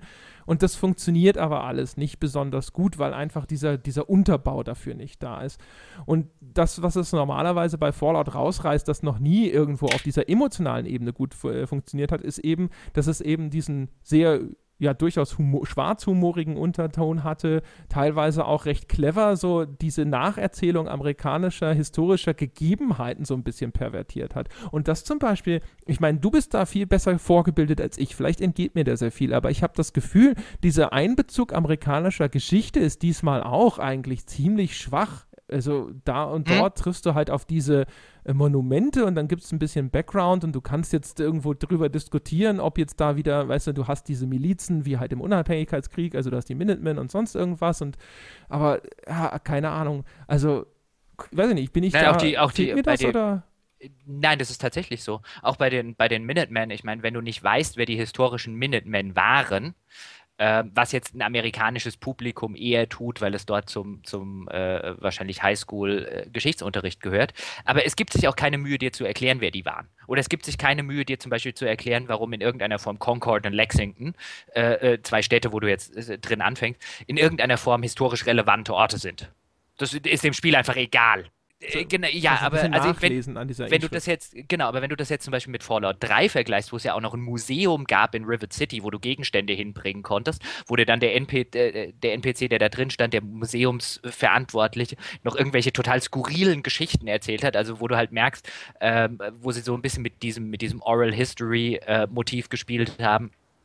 Ähm, Im Sinne von, wie sich Geschichte verändert, wenn sie halt irgendwie nur so bruchstückhaft weitergegeben wird und was dann plötzlich aus der Declaration of Independence, wo dann der Typ halt meint, wie die entstanden wäre und wenn du halt tatsächlich weißt, wie es passiert ist und da ergeben sich halt skurrile Situationen draus. Das macht Fallout, 3, äh, Fallout 4 überhaupt nicht mehr. Es hat auch gar kein Interesse daran, dir das in irgendeiner Form zu erklären. Ich finde es nett, wenn es das dann tatsächlich tut, weil es gibt zum Beispiel ähm, äh, nur einen Ort, den, den, den Walden Pond, ähm, äh, in dem in dem so ein so ein äh, Kanalisationsgang gibt und sich tatsächlich zwei Leute da drin, äh, zwei Raider da drin über äh, Henry David Thoreau unterhalten, der an Walden Pond sein berühmtes Werk über äh, äh, die Pflicht zum Ungehorsam gegenüber dem Staate geschrieben hat, der alte Transzendentalist.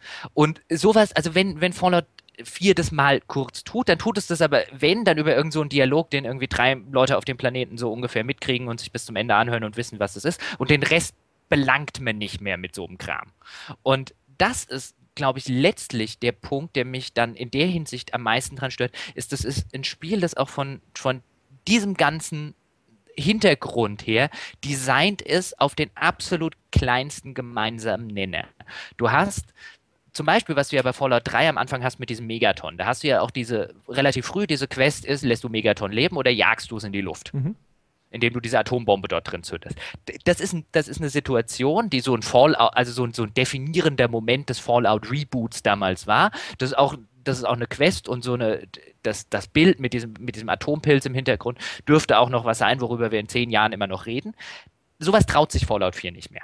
Fallout 4 ist extrem auf einen amerikanischen Massenmarkt designt, der das an jeder Ecke und Ende aufpassen muss, dass es nie, nirgendwo aneckt. Zum Beispiel sowas. Das merkst du dem Spiel absolut extrem an. Am schönsten ist es zum Beispiel, wenn, wenn wir über Religion in Fallout 4 reden. Das findet nicht statt. Also du hattest zum Beispiel bei Fallout 3 hattest du ja immer noch am Anfang diese, diese Kinder des Atoms, die diese Atombombe angebetet haben. Und ja, die kommen in Fallout 4, bevor das jetzt jemand sagt, vor, aber einfach nur als Gegner, die du umschießt. Wenn du Fallout 3 nicht gespielt hast, hast du keine Ahnung, wer die Kerle sind. Ja, warte mal ab. Mal. Du, äh, tatsächlich? Der, die, die, die, da, da, kommt noch ein bisschen was, aber auch da muss ich und ehrlich gesagt sagen, das recyceln sie. Und wenn ich das ganz kurz als Aufhänger benutzen darf, das ist halt auch so ein Punkt. Ich finde, sie führen halt keine einzig neue, interessante Gruppierung ein in dem Spiel. Na gut, bis auf eine, aber äh, das wäre vielleicht ein Spoiler auf jeden Fall, beziehungsweise das ist, na, das, das ist ein äh, zulässiger Spoiler. Also dieses Institut spielt ja hinterher noch eine größere Rolle und sowas und das ist tatsächlich eine interessante Fraktion per se. Aber ansonsten, weißt du, es ist, äh, das, das stört mich total. Es gibt zum Beispiel die, die Brotherhood of Steel, ja, die kennt man nun echt in- und auswendig. Also ich habe jetzt in jedem scheiß Fallout so ziemlich Ja, aber die, die gehören in jedes Fallout. Ja, aber ich, weißt du, die sind mir halt, das ist halt einfach so, uh, okay, Brotherhood of Steel, die dürfen ja gerne auftauchen, aber ich brauche die zum Beispiel nicht unbedingt als spielbare Fraktion, mit, für die ich Quests mache. Doch, ich bringe, doch. Na, also, also da, da, zumindest da in dieser Form finde ich sie total langweilig. Die sind einfach im scheiß Militärverband und die, ansonsten... Also die, die, die Questreihe ist halt einfach stinklang und sturzlangweilig, die sie da gemacht haben. Ähm, und dann die Minutemen sind halt eine zweite Militärgruppierung, ja, als Miliz. Sorry, will ich noch ganz schnell das, den Punkt nee, schnell zu Ende machen, ja. Äh, äh, das heißt auch die, und die Minutemen-Geschichte ist halt sowieso, also das ist, das, die sind noch erheblich langweiliger als die Brotherhood of Steel. Dagegen ist die Brotherhood of Steel ja geradezu Gold, ja. Dann gibt es noch eine Gruppierung von Untergrundkämpfern, ja. Und dann eben das Institut. Und das ist halt, also, keine Ahnung. Und wo sind all diese anderen faszinierenden Gruppen? Und selbst wenn sie keine spielbaren Fraktionen sind, aber wo sind diese, wo ich auf irgendwelche Gude treffe, mit denen irgendwelche ulkigen Sachen passieren, wie in Fallout New Vegas, weißt du, wo der, der menschliche Wissenschaftler, der sich für einen Ghoul hält, die, den mhm. Ghoulen die Raketen bauen soll, mit denen sie von dem Planeten abhauen wollen oder sowas. Oder all diese, also sowas wie, wie äh, die Kinder des Atoms, weißt du, warum gibt es nichts Neues, das ich kennenlerne in dieser Spielwelt, weil, weil, so wie äh, das? Um, um, um den Gedanken von vorhin kurz zu Ende zu bringen, ist, weil sich Fallout 4, also ich finde, man merkt dem Spiel extrem an, dass es um Gottes Willen nicht anecken will, in irgendeiner Form thematisch. Das ist ein Postapokalyptik. Ja, natürlich, du kannst immer noch Leuten die Köpfe wegschießen, da fliegen irgendwelche Augäpfel und so weiter rum. Das ist in Amerika ja auch noch halbwegs akzeptabel. Aber thematisch an keiner Ecke und Ende äh, sich irgendwie anecken will. Es ist vollkommen unmöglich, dass in Fallout 4 zum Beispiel, in Fallout 3 kannst du zum Beispiel diesen, diesen kleinen Jungen, den du in dieser, in dieser äh, Riesenameisen-Quest zum Beispiel hast, den kannst du in die Sklaverei verkaufen, wenn du willst. Das ist vollkommen undenkbar, dass in Fallout 4 sowas passiert. In Fallout 3 hast du äh, zumindest äh, den Versuch eines Kommentars zum Thema äh, wie Religionen so ein, äh, äh, nicht nur wie, wie eine Gesellschaft so einen atomaren äh, äh, Holocaust überlegt, sondern auch Religionen. In Fallout 4 hast du ja tatsächlich, das finde ich interessant, in Diamond City gibt es eine Kirche. Das ist die Kirche, in der einfach alle Religionen sich wiederfinden. Und den Stellenwert, den das ausnimmt, siehst du allein an der, an der Größe der Kapelle, ist nämlich das kleinste Haus, in dem ich in Fallout 4 je war. Was übrigens auch für diese These spricht, ist, dass Fallout 4 macht in seiner Erzählung, ja, so äh, dieses, äh, dieses Sklaverei-Thema ja auf. Also es gibt in Fallout 4, gibt es ja äh, Androiden, Natürlich. ja, die Synths und es ist ein, ein, Diskussionspunkt erstmal, also das ist auch jetzt ehrlich gesagt ein Spoiler aus den ersten Stunden, da reden die Leute über diese Synths, die eventuell die Menschheit unterwandern, weil sie immer menschenähnlicher werden. Und es gibt diese Diskussion, ob die, weil sie ja künstliche Lebewesen sind, irgendwann emotional und intelligenzmäßig so weit entwickelt sind, dass man sie wie, Menschen behandeln sollte. Und das wird in Bezug gesetzt zu eben dem äh, Sklaverei-Hintergrund der USA. Und das ist eigentlich ein durchaus, also in der Science Fiction sicherlich nicht gerade neuer Gedanke, aber durchaus echt interessant und faszinierend. Und da schlägt die von dir angesprochene Mutlosigkeit voll durch, weil daraus machen sie gar nichts.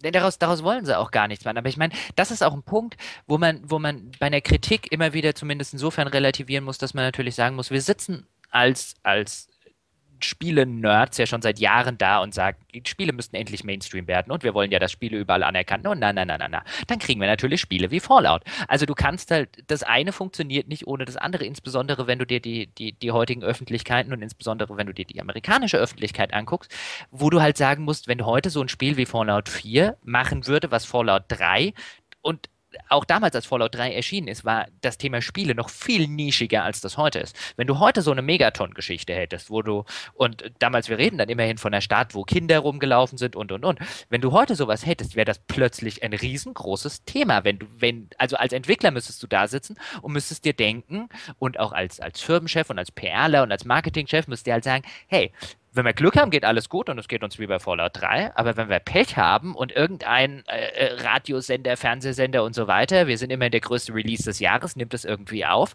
da, und wir kriegen einen Shitstorm an die Backe. Nee, nee, nee, nee, nee, sowas bauen wir in unser Spiel nicht mehr ein. Diese Forderung übrigens ist ja sowieso reine Idiotie. Und ich habe schon immer gesagt, also das ist wahrscheinlich auch einfach nur so ein Missverständnis dessen zwischen dem, was man eigentlich will und das, was man dann hinter als Forderung stellt. Denn äh, Mainstream, also das ist so ein bisschen, ich äh, bin ja zum wiederholten Mal erzähle ich es, ich bin ja äh, Fan von MMA und auch der MMA-Fan hat lange Jahre den gleichen Fehler gemacht und hat gesagt, er will, dass MMA endlich Mainstream wird. Mit dem Erfolg, dass es zumindest in den USA, naja, Mainstream ist vielleicht zu viel viel gesagt, aber sage ich mal, eine breite Öffentlichkeit erreicht und dort jetzt sozial anerkannt ist. Und dieses sozial anerkannt, das war das, was man eigentlich immer wollte. Man wollte nicht schief angeschaut werden und gefragt werden, ob man es denn toll findet, dass sich da Leute halb tot prügeln. Und genau das wollte der Spieler auch. Der wollte nicht mehr schief angeschaut werden, wenn er gesagt hat, er ist Spieler und gefragt werden, ob er nicht ein potenzieller Amokläufer ist. Aber der, der andere Effekt ist natürlich jetzt zum Beispiel in Bezug auf MMA, MMA dass ganz viele ja, so, so, so Casual-Fans dazukommen in diese Diskussion und es dann total idiotisch wird, weil sich die Menschen nicht auskennen. Ja, es, werden, es wird ganz viel gestreamlined und so weiter und so fort. Und auf den kleinsten, und also auch zum Beispiel die, die Paarungen der Kämpfer werden jetzt so auf einen Mainstream-Geschmack ausgerichtet teilweise. Natürlich. Wo du dann da sitzt und dir denkst, so, ah, das ist doch scheiße, das ist völlig uninteressant. Du weißt vorher, wer gewinnt. Ja, aber der eine weiß sich zu verkaufen und ist populär. Und wenn man ihm so ein, ein, ein Opferlamm darbietet, dann ist das eine gute Show für den Casual-Fan, der inzwischen eben den Großteil der Käufe tätigt. Und das Problem hat jetzt auch der Spieler, der be bekommen hat, was er eigentlich nämlich nicht wollte. Er wollte zwar soziale Akzeptanz, aber blöderweise hat er jetzt eben auch seine Relevanz verloren. Er ist nicht mehr der Kernmarkt, sondern das ist diese große Masse des Gelegenheitsspielers, ja, und auf den wird dann das Produkt zugeschnitten. Natürlich, also wenn du, das ist ja das Problem. Also deswegen, diese, diese Forderung habe ich noch nie verstanden. Also wenn du aus einer Subkultur, wenn du eine Subkultur bist, du willst aus der Sub, du willst eine soziale Akzeptanz als Subkultur, dann bist du danach in der Konformität. Also da solltest du nicht hinwollen. Also ich, ich, ich habe nie verstanden, warum der äh, Spieler ein Problem damit hatte, dass ihn irgendwelche Leute, die sich damit nicht auskennen, für einen potenziellen Amokläufer hält. Also der Punk hatte auch noch nie ein Problem, also der echte Punk hat halt auch noch nie ein Problem damit gehabt, dass ihn Leute für ein Asso gehalten haben. Das gehört zur Subkultur dazu. Ja, ich meine, wenn du das nicht willst, ja abgegrenzt. Richtig, und wenn du das nicht willst und wenn du konformistischen Punk haben willst, dann bist du halt kein Punk mehr. Und das ist halt äh, also wirklich das Problem. Natürlich, man brauchte vielleicht als Spieler sozusagen eine gewisse Mainstream-Akzeptanz, also eine gewisse Reichweite für das Produkt, damit eben die Produktionen auf einem Niveau, auf einem technischen Niveau möglich waren. Ja, das musste sich ja irgendwie refinanzieren und das war nun mal sehr teuer und so weiter und so fort. Aber ach herrje, also dieses Geschrei danach, dass jetzt die ganze Welt endlich einsehen sollte, wie toll Spiele sind oder sowas. Also ich meine, wenn man nicht mit Leuten umgehen konnte, die offensichtlich dumme Meinungen über Spiele hatten, ah, da, deswegen danach zu schreien, dass die bitte in Zukunft auch alle Spiele spielen sollen, damit ja. Spiele für sie gemacht werden. Ah, das, und, äh, und ich meine, gerade in einem Fallout, und ich, ich finde es so, so wunderbar, dass so ein Spiel, äh, das aus so einer bitterbösen, zynischen Subkulturecke kommt, wie das ursprünglich bei Fallout der Fall war. Äh, dass so ein Spiel jetzt heute mit einem Fallout 4 so von der Thematik her so extrem vermainstreamt wird, dass du halt, du hast halt diese, diese klassisch amerikanische Mainstream-Gewalt, die etwas überzogen ist, aber du hast halt nichts mehr von dem schwarzen Zynisch oder ganz wenig von dem schwarzen zynischen Fallout-Humor, der da noch drin steckt. Das ist so wenig Fallout, dieses Spiel, dass wenn du, wenn du quasi die ikonischen Bilder rausnimmst, also wenn wir jetzt sagen, da gäbe es jetzt keine Vault-Anzüge mehr, da laufen jetzt keine Deathclaws mehr drin rum und so weiter, also wenn du einfach nur die, die, die, die visuellen Clues wegnimmst, dann ist das kein Fallout mehr. Dann ist das ein, dann, dann könntest du, und da bist du halt mit der, mit äh, deinem Ubisoft-Vergleich von vorhin relativ, dann ist es ein sehr austauschbares Open-World-Spiel. Ja, das ist halt genau mitten auf einer Bethesda-Formel und nicht auf einer Ubi-Formel, aber thematisch ist da wenig Fallout drin. Ja, ja, genau. Das, äh, das ist ja genau das, was ich vorhin schon mal sagte, dass das äh, sehr viel von dem anscheinend rausgespült hat, was für mich tatsächlich den ganz besonderen Charme der Serie immer ausgemacht hat. Und jetzt eben ja eben auf diese äh, etwas ernstere und normalere, in, in Anführungsstrichen, Erzählung umgeschwenkt ist, die es aber dann eben auch jetzt auf einmal über weite Strecken genauso banal macht. Also all das Zeug, wo man normalerweise jetzt erwartet hätte, dass das Spiel jetzt eben dieses, dieses ja, zynische Alternativuniversum aufmacht, dann äh, stellst du fest, nee, es ist nur wieder eine Bruchbude. Und dann wird ihm sein Szenario teilweise, finde ich, mehr als äh, vorher zum Verhängnis, weil nämlich ein zerstörtes Haus aussieht wie das nächste. Und wenn dann nicht eben diese ganz besonderen Fallout-Momente darin vorkommen, dann läufst du halt da durch und denkst dir so, ja toll, das ist das Museum of Freedom und das ist hier bla bla Customer Robotics und das ist dies und dieses jenes, aber im Grunde genommen ist es halt ein zerstörtes Haus, wo ein Terminal an einer anderen Ecke steht. Ja, wobei, also äh, da, an der Stelle könnte man dann vielleicht den, den, den Schlenker dazu machen. Jetzt haben wir lange genug drauf geböscht und mein Gott, ich könnte noch weiter wäschen. Ähm, aber ich finde, da macht es sehr viele Dinge immer noch richtig, wobei das vielleicht mehr die Formel ist, als das, wie es umgesetzt ist. Also ich habe immer noch zwischendurch äh, sehr viele Momente, wo ich dann zum Beispiel ähm, mich irgendwo durchkämpfe durch eins dieser zerstörten Häuser oder zerstörten Gebäude, ähm, eine coole äh, kleine Geschichte in den Terminals lese. Dann, was es jetzt zum Beispiel macht, was ich äh, ganz großartig fand, als es passiert ist, dass in, im nächsten Gebäude und in den nächsten Terminals äh, äh Rückbezug drauf genommen wurde, dass ich vorher dieses Radar Camp ausgelöscht habe wo dann einfach ein extra Eintrag in dem Terminal drin ist, so frei nach dem Motto, ähm, äh, huch, da kam offensichtlich einer vorbei und hat die Typen da drüben ausgelöscht. Finde ich relativ cool, weil die Spielwelt dann auf mich reagiert. Das gab es in, in, früheren Fallouts nicht. Ähm, oder in, in, Fallout 3 New Vegas, da war das alles ziemlich in der Hinsicht ziemlich statisch. Bis auf die äh, Radioübertragung? Äh, zum Radio könnte man, also ich meine, ich mag den neuen DJ im äh, eigentlich ganz gerne. Also ich, da, da, musste ich, äh, da musste ich tatsächlich ab und zu echt lachen. Ähm, und ich mag auch die Idee, dass du in dem weiteren Spielverlauf irgendwie Selbstvertrauen beibringen kannst über so eine, so eine äh, Questlinie. Ähm, aber auch da, das ist zum Beispiel auch sowas, wo ich halt einfach sage, hier, ihr ruft 60 Euro auf, ihr verkauft sonst wie viele Exemplare von diesem Scheißding und ihr, ihr seid zu geizig, um noch 20 mehr Songs zu lizenzieren, so damit mir nach, äh, weißt du, auch das, bei Fallout 3 habe ich das noch verstanden. Bei Fallout New Vegas war es schon echt extrem, wo du gemerkt hast, wie cheap äh, äh Bethesda ja. da wahrscheinlich ja. mit Obsidian war, weil sich Sehr Obsidian keine Musik Soundtrack, leisten konnte. Aber. Ja, aber wenn ich noch ein einziges Mal Johnny Guitar höre, so nach, ja. nach zehn, zehn Stunden, er, erschlage ich jemanden. Johnny und Guitar ist für mich aber auch der Song, der, der mir da oh, am meisten im Gedächtnis geblieben ist, als der, oh Gott, schon wieder Song. und, und jetzt bei Fallout 4, also jetzt bin ich an dem Punkt, ich kann den Radio. Also ich würde gerne weiter die Meldungen hören, die der, äh, wenn Rückbezug genommen wird auf das, was ich gemacht habe, aber ich kann die Musik nicht mehr hören. Es geht nicht mehr. Also nach 50 Stunden, ich habe jetzt jeden von diesen Songs ist weggedudelt und wo du halt einfach sagen musst, hey, wenn ihr bei so einer Produktion und bei nochmal, bei dem, was ihr haben wollt von den Spielern, seid ihr so cheap und, und lizenziert nicht noch 20 wahrscheinlich echt, oder 50 wahrscheinlich echt billige Songs aus der damaligen Zeit. Scheiße, in, in einem halben Jahr kann ich mir garantiert fünf Radiosender runterladen. Äh, als Mod, wo ich mir überhaupt keine Sorgen mehr machen muss, dass, dass ich irgendwann ein Lied höre oder zehn Lieder höre, wo ich sage, wenn ich es noch ein einziges Mal höre, flippe ich aus. Das ist auch wieder ein Produktmangel. Das ist einfach, das, das ist denen scheißegal. Da sitzt ein Hersteller und sagt, wenn ihr die Scheiße vernünftig haben wollt, dann ladet euch doch irgendwann den Radiomod runter. Und das ist fucking nochmal nicht gut genug. Auch das ist ein Punkt, da könnte ich mich echt aufregen. ganz kurz zwischendrin erwähnen, ich bin hier zwischendrin umgestiegen. Ich habe ein zweites Bier aufgemacht. Oh, was hab, ist mit äh, dir los? Ja, äh, war jetzt einfach, es lief halt einfach. Und ich habe äh, Lucky Jack American Pale Ale aufgemacht, weil ich irgendwie dachte, ja, das ist ein bisschen eines von den langweiligeren, die ich noch im Kühlschrank habe. Und möchte ganz kurz sagen, dass das wirklich lecker ist. Äh, Lucky Jack American Pale Ale, echt nicht schlecht. Die Pale Ales, Echt nicht schlecht, das sollten sie auf ihre, äh, auf ihre Flaschen schreiben. Naja, besser als mein Testimonial, weißt du, das äh, fünftbeste Fallout ever, das sie auf die Packung von Fallout 4 drucken dürfen. Aber, ähm, Inter interessanterweise Lucky Jake, dabei muss ich an Master and Commander denken, an Jake Aubrey.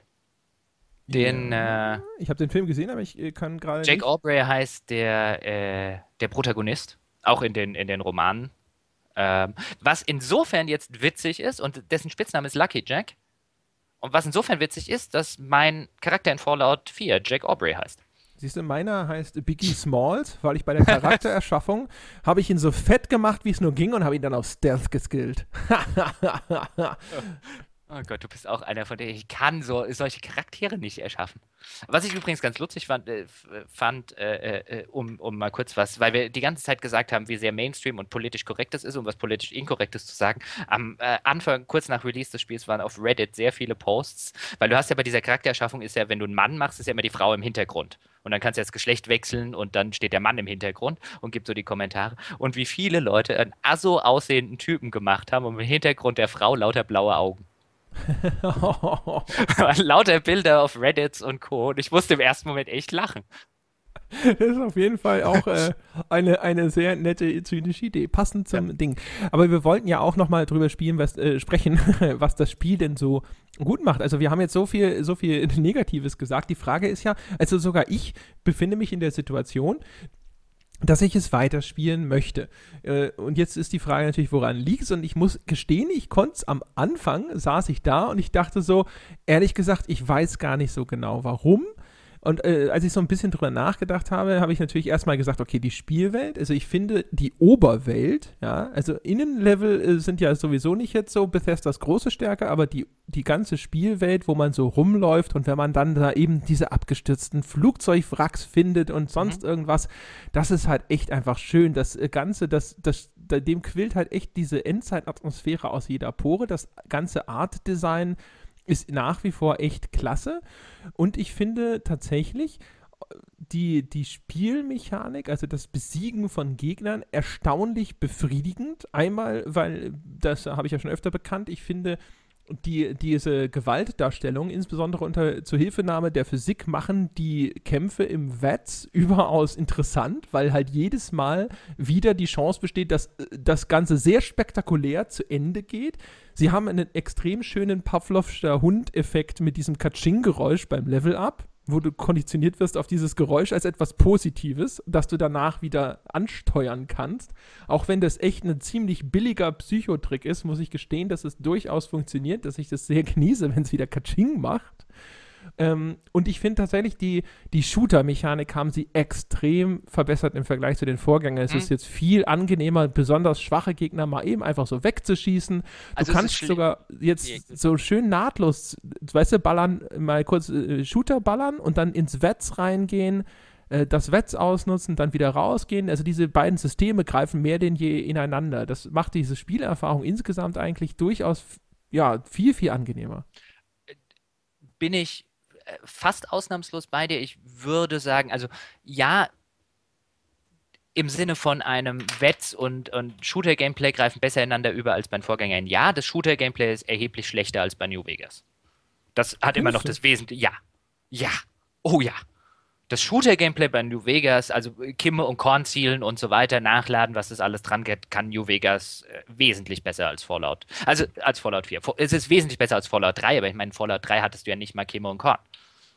Also vielleicht liegt es daran, dass ich es äh, auf der Konsole gespielt habe versus PC, aber ich fand es ehrlich gesagt, also die, die ganze Bewegung ist ja erstmal viel schneller als in Fallout New Vegas. Das hilft dem Shooter-Gameplay alleine schon, finde ich, enorm, dass du eine so viel agilere Figur hast. Finde auch eigentlich, dass dir zum Beispiel die Reaktionen von Gegnern auf Treffer sind viel eindeutiger, macht das Spiel klarer lesbar, wenn ich die anschieße und so. Also ich ich hatte das insgesamt angenehmer empfunden. Ähm, vor allen Dingen, was mir halt extrem fehlt, was ich extrem schade finde und eine sehr fragwürdige Game Design Entscheidung ist, dass du keine Critical Hits mehr außerhalb von Watts machen kannst. Das und was ich Das finde ich extrem finde, schade. ja, Also warum haben sie die Granaten rausgenommen, ehrlich gesagt? Wieso? Es gibt doch noch Granaten. Ja, aber die Granaten sind im Wetz nicht mehr verfügbar. Ich weiß nicht, ich glaube, ich weiß nicht, ob ich die jemals im Wetz gemacht habe. Sie haben halt immer noch das beschissene Granatensystem, das ich irgendwie vorher. Auch das ist übrigens so eine Sache, auch bei, wenn ich heute wieder Fallout New Vegas mache, installiere ich erstmal einen Mod, der Granaten mich benutzen lässt wie in einem Shooter. Das heißt, ich habe eine Granatentaste und ich muss die vorher nicht fucking nochmal ausrüsten. Was ist denn das für eine dumme Idee? Das ist ja jetzt so bei Fallout 4. I- I- Stimmt, aber da liegt es, glaube ich, liegt es da nicht irgendwie auf einer Taste? Wo äh, ist die Alt-Taste, ist doch auch die Granatentaste, oder? Das kann ich dir nicht sagen. Auf der Konsole gibt es eine Schultertaste für die Weil Granaten. du äh, kannst ja auch auf dem PC nicht mal die, also eigentlich, natürlich gibt es jetzt wieder Möglichkeiten, wenn du irgendwie was mit Modden und INI-Dateien, du kannst ja nicht mal die Steuerung umlegen. Ja, Also ich ja hörte, nicht die ir- PC-Steuerung und so ist sowieso eine ziemliche Katastrophe, Also, sagte man mir. Äh, äh, davon, davon mal ab. Ähm, aber um, um auf das kurz zurückzukommen, was du am Anfang gesagt hast, also ich bin, bin bei vielen von diesen Punkten, die du genannt hast, bin ich, bin ich äh, sehr bei dir, warum das Spiel so viel Spaß macht. Ich finde, ich finde, es hat ein fantastisches Loot-System. Das hatte, hatten die, die neueren Fallouts schon immer. Es hat, wenn wir zum Beispiel den Vergleich machen zu, zu Witcher 3, es hat ein so viel besseres Loot-System als Witcher 3. An Fallout, äh, bei Fallout 4 komme ich an jeder Ecke und Ende laufe ich über irgendwas und denke, oh cool, oh cool. Was natürlich auch mit dem Crafting, Modding-System und so weiter zu tun hat. Ich denke jetzt halt weniger häufig, oh, guck mal, äh, äh, ein Fatman-Raketenwerfer, der ist ja sonst wie viel wert, sondern ich denke eher, äh, Klebeband, yay, Klebeband. ja, also Äh, das- Habe du ich noch nie so sehr drüber gefreut, Klebeband zu finden. sinnvoll einsetzen, genau. Ich finde, bei dem Loot-System ist es allerdings so, ähm, ich finde, dass ich, dass ich in, in, es gibt einige Waffengattungen, da finde ich einen relativ guten, starken äh, Gegenstand, den ich so lange benutzen kann, dass ich halt alles nachfolgende unbesehen sofort wieder wegwerfen kann. Und wo dann äh, das Ganze irgendwo, also innerhalb dieser Hauptstory kriegst du manchmal Sachen, wo du dann denkst, okay, jetzt brauche ich wahrscheinlich erstmal die, bis ich irgendwie so richtige High-Level-Gegner in äh, sonst wo treffe und die kommen nicht innerhalb der Hauptstory, brauche ich das nie wieder zu wechseln, sondern ich baue das Ding vielleicht noch auf Maximum aus und dann damit komme ich klar. Und äh, die, was ich vorhin schon sagte, dass teilweise so schwer abschätzbar ist, ob ein Gegenstand jetzt wirklich besser ist als der, den ich schon habe, das äh, stört mich halt sehr, weil ich halt häufig Dinge finde, die sind cool, aber ich kann wirklich nicht abschätzen, ob ich jetzt wechseln sollte, ob ich damit was Besseres habe oder eben nicht.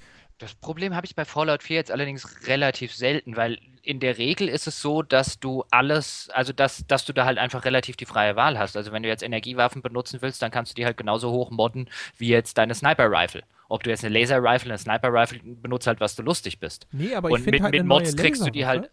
Und die Bitte? hat, von, stell dir vor, ich, ich weiß, ich finde halt eine neue Laserwaffe und die hat von mir aus, keine Ahnung, halt ein bisschen Damage mehr, aber dann ist die Feuerrate niedriger und die Ja, aber eine hat ist vielleicht alles noch einen modbasiert. Dann Spezialeffekt. bau dir halt die Mods ein, die du haben willst. Also du hast bei, du hast außer jetzt am Anfang diese komischen, diese komischen äh, äh, äh, zusammengebauten Pipe Weapons, die es da irgendwie gibt, kannst du eigentlich alles aufs ziemlich gleiche Niveau bringen, soweit wie ich es bislang gespielt habe. Das ist einfach nur das, was willst du benutzen. Mit Mods kriegst du das alles hin. Das, da- ist weniger eine besser als die andere. Ja, aber wenn sie nicht besser sind, dann finde ich das ja, dann ist der Loot ja nicht cool. Doch, der Loot ist immer cool. Der Loot ist zum Beispiel der, weniger bei Waffen. Also ich sage jetzt sowohl beim Crafting-System, weil um sie besser zu machen, brauche ich ja haufenweise Öl und ich brauche äh, äh, Klebeband, also Kleber vor allen Dingen und äh, äh, Schrauben und was weiß ich was. Und ich freue mich zum Beispiel jedes Mal, wenn ich äh, äh, einem, einem äh, Ventilator über den Weg laufe, Ja, weil da sind Schrauben Schreibmaschinen, drin. ja, Schreibmaschinen, Schrauben. super. Oh yay, Mm. Schreibmaschinen. Ähm, ich freue mich auch jedes schon Mal. äh, Aludosen und Oh Blechdosen ja, Alu- am Aludosen Anschauen kommen. unterscheiden? Ja, Ja, natürlich. Aludosen kommen mit, Blechdosen bleiben, wo sie sind. genau. Ähm, ähm, ich freue mich jedes Mal drüber, wenn ich Munition kriege. Ich freue mich, ich finde die Magazine extrem cool. Und die Idee mit den Magazinen, weil jedes Mal, wenn ich ein Magazin finde, freue ich mich, weil ich irgendeinen einzigartigen Bonus davon kriege. Ach, die Heftchen meinst du jetzt? Die Heftchen finde ich total super. Sondern, ja, ja, ja, das stimmt. Die Heftchen sind in der, die gab es aber früher doch auch schon, oder? Diese- nee, nicht in der festen Bonusform. In Fallout New Vegas gab es Heftchen, die haben kurzzeitig einen Skill erhöht.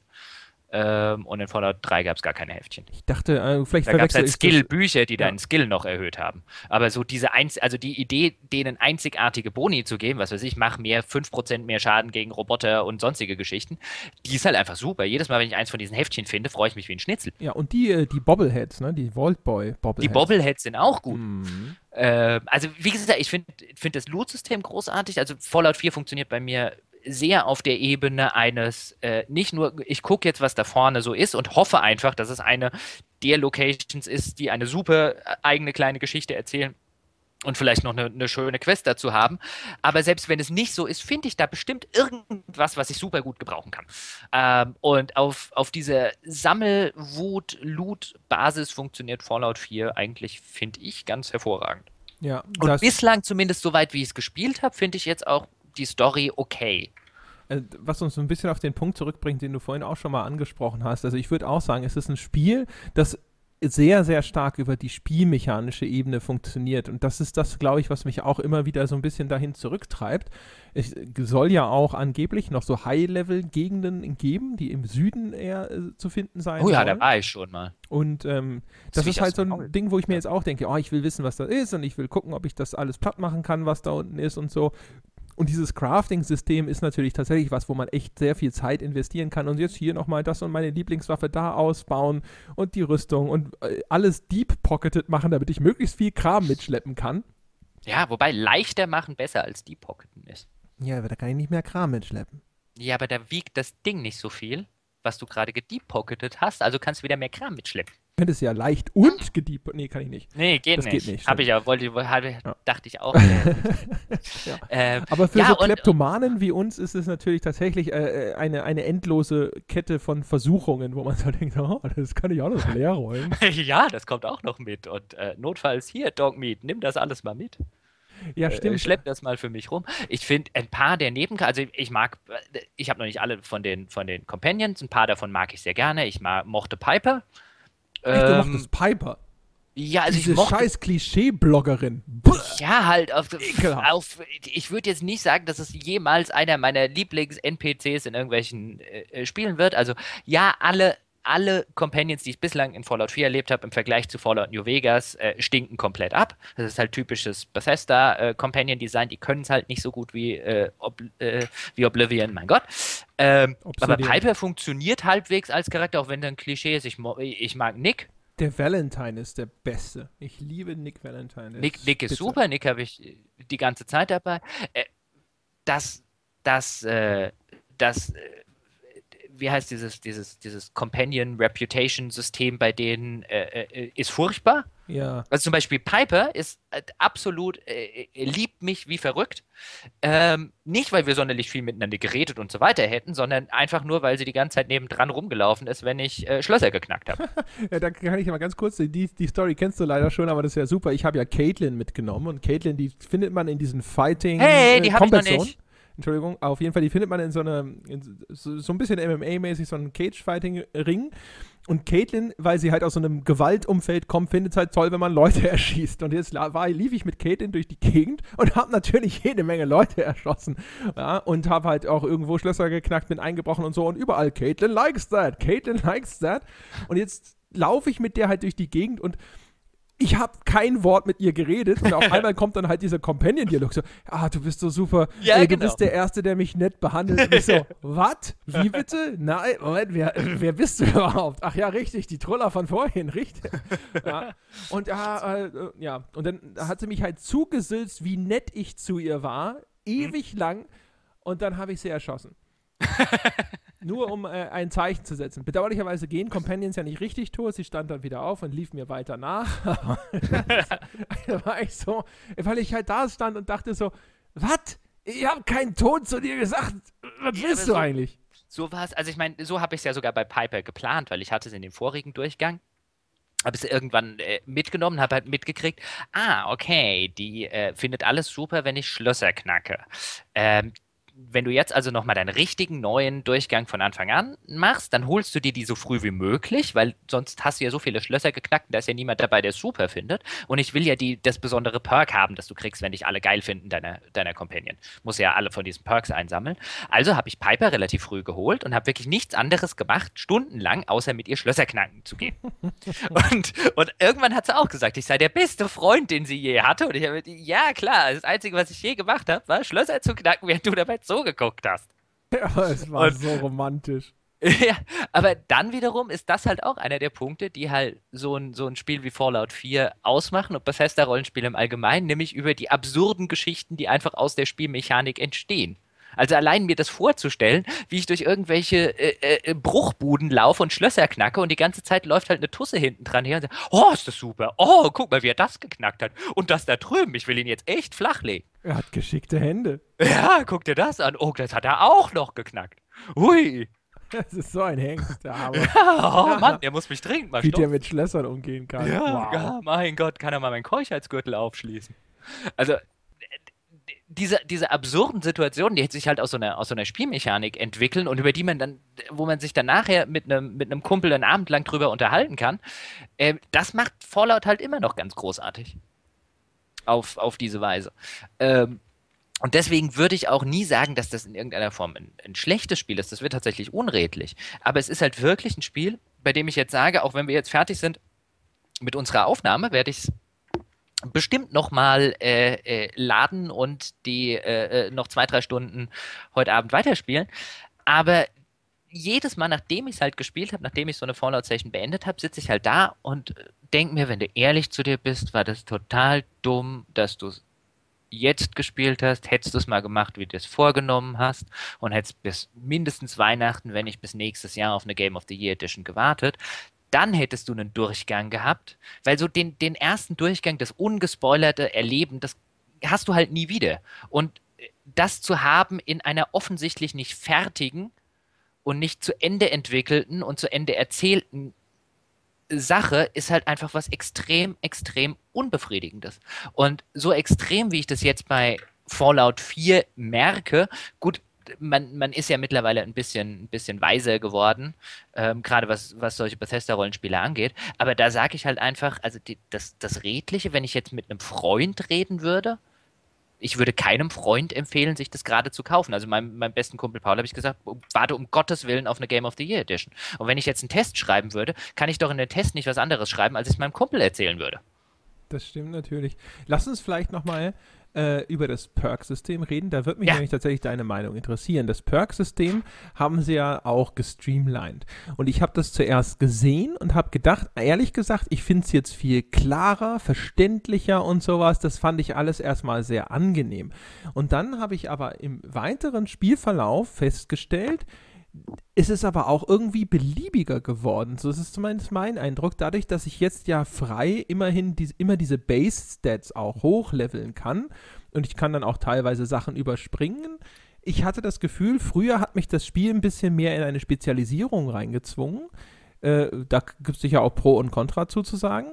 Äh, und jetzt ist es eher auch wieder diesem neumodischen Trend gefolgt, dass man dass, die, dass man quasi Alleskönner ist. Ja, also man kann jederzeit immer in jede andere Richtung wieder abbiegen. Ähm, weiß ich nicht, wie ging dir das? Du bist ja da äh, im Vergleich zu mir schon eher der, der klassischere Rollenspieler. Hat dir das gefallen? Ich muss ein bisschen ausholen. Äh, Fallout 3 und Fallout New Vegas haben dich nicht wirklich in eine Spezialisierung gezwungen. Die sind eigentlich beides äh, Spiele, genau wie auch ein, ein, ein Skyrim mit einem anderen Skillsystem. Ähm, aber von der, von der ganzen Art her sind es, äh, äh, waren auch Fallout 3 und Fallout New Vegas Spiele, bei der du vollkommen problemlos die eierlegende Wollmilchsau äh, äh, sein konntest. Ähm, insbesondere wenn du jetzt zum Beispiel Fallout New Vegas mit allen DLCs spielst, ist es vollkommen einfach, relativ früh alle Skills auf 100 zu haben und äh, äh die äh, äh, Stats auf dem Niveau, auf dem du sie haben willst. Ähm, insofern würde ich ich würde sagen, dass, dass die Systeme vorher eher so wirkten, als müsstest du dich spezialisieren. Und wenn du nicht sehr tief eingestiegen bist oder tiefer eingestiegen bist, dann hast du dich einfach spezialisiert, weil das äh, System, dieses Special-System, den Anschein ergibt, als müsstest du das tun. Und in Fallout 1 und 2 war es auch so. In äh, wie gesagt, in Fallout 3 in New Vegas war es nie so, weil das System nie sonderlich, wenn wir ehrlich sind, durchdacht war oder sagen wir mal so drauf ausgelegt war, ähm, nicht ausgenutzt zu werden, wenn man ein bisschen tiefer drin gesteckt hat. Bei bei Fallout 4 ging es mir so, dass ich am An, dass ich erst dachte, als ich das erstmal mitgekriegt habe, keine Skills mehr drin, alles in einem Perk-System, dachte ich, naja, ähm, glaub, weiß nicht, ob mir das gefällt. Dann habe ich angefangen zu spielen und dachte gerade am Anfang bei dem ganzen Perks, oh, das ist ja super, weil gerade am Anfang schaltest du immer wieder was Neues, Cooles frei. Und sogar viel häufiger, als es früher bei, äh, bei Fallout 3 und gerade bei Fallout New Vegas der Fall war, wo sehr viele der sehr coolen Sachen erst in der Mitte oder des, des, äh, des Spiels äh, kamen und gerade Anfangssachen eher so sich anfühlten wie, naja, ob ich jetzt das genommen hätte, links oder rechts, ist eigentlich relativ wurscht. Was, wo es mir jetzt aber geht, so mit Level 20 plus, ist an dem Punkt, es gibt eigentlich nichts mehr, auf was ich alles halbwegs Relevante habe ich. Und jetzt ist jedes neue Perk nur noch so ein, äh, also jetzt wird es inflationär.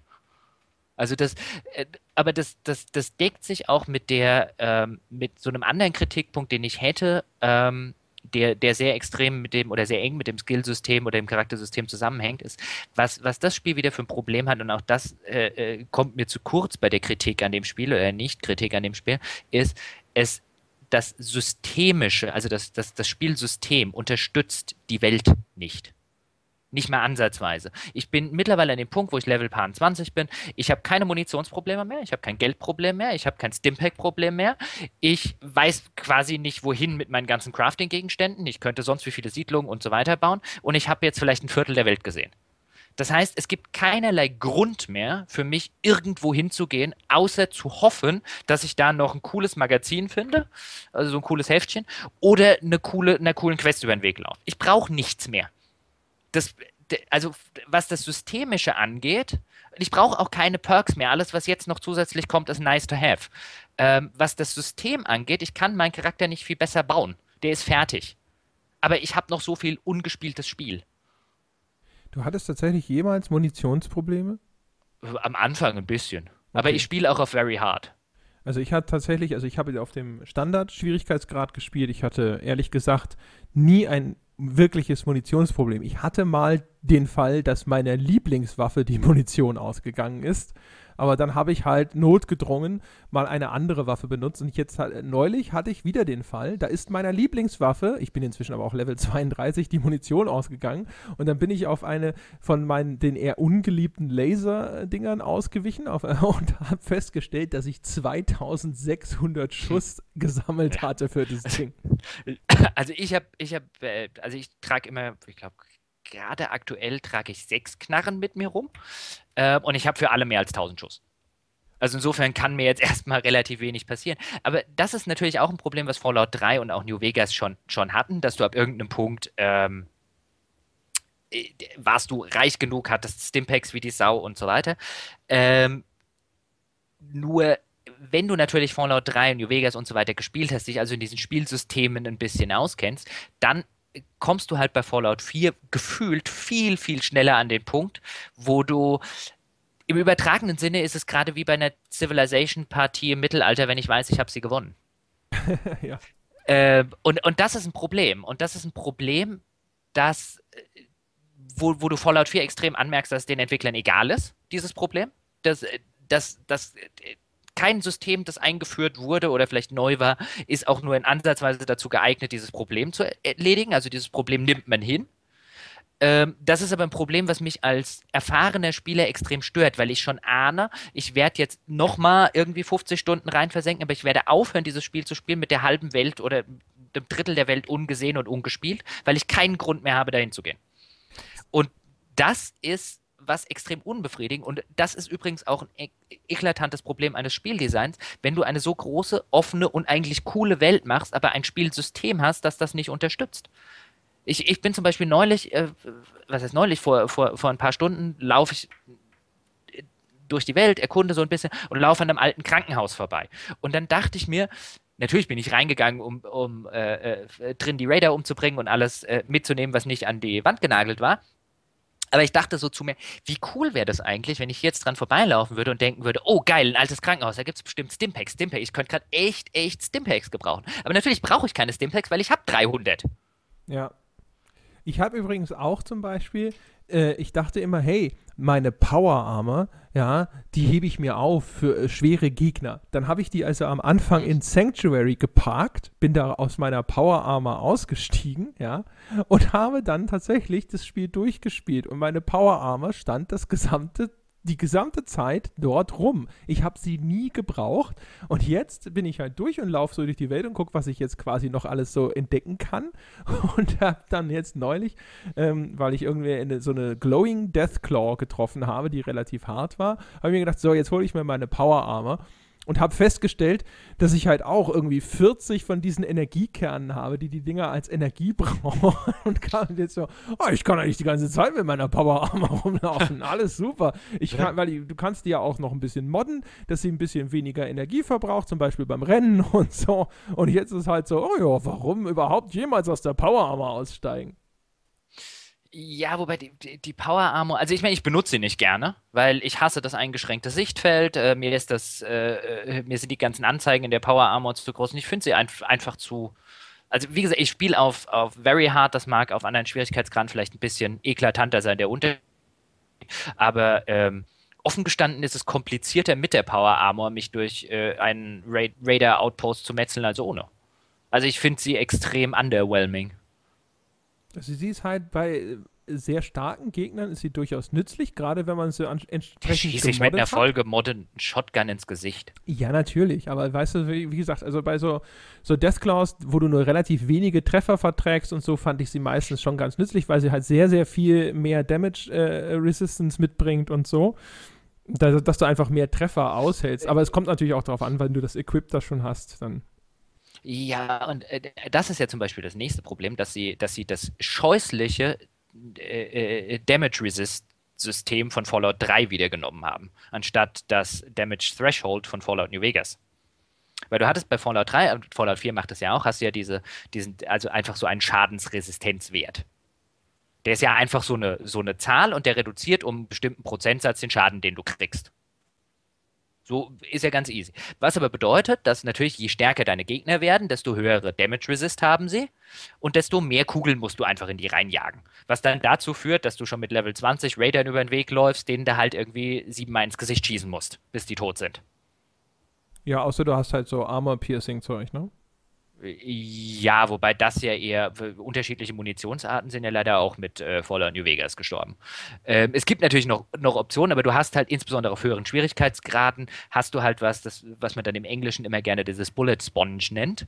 Also du hast halt quasi Gegner, in die musst du halt extrem viele Kugeln rein versenken. Und das ist auch, das ist ein schlechtes Spielsystem.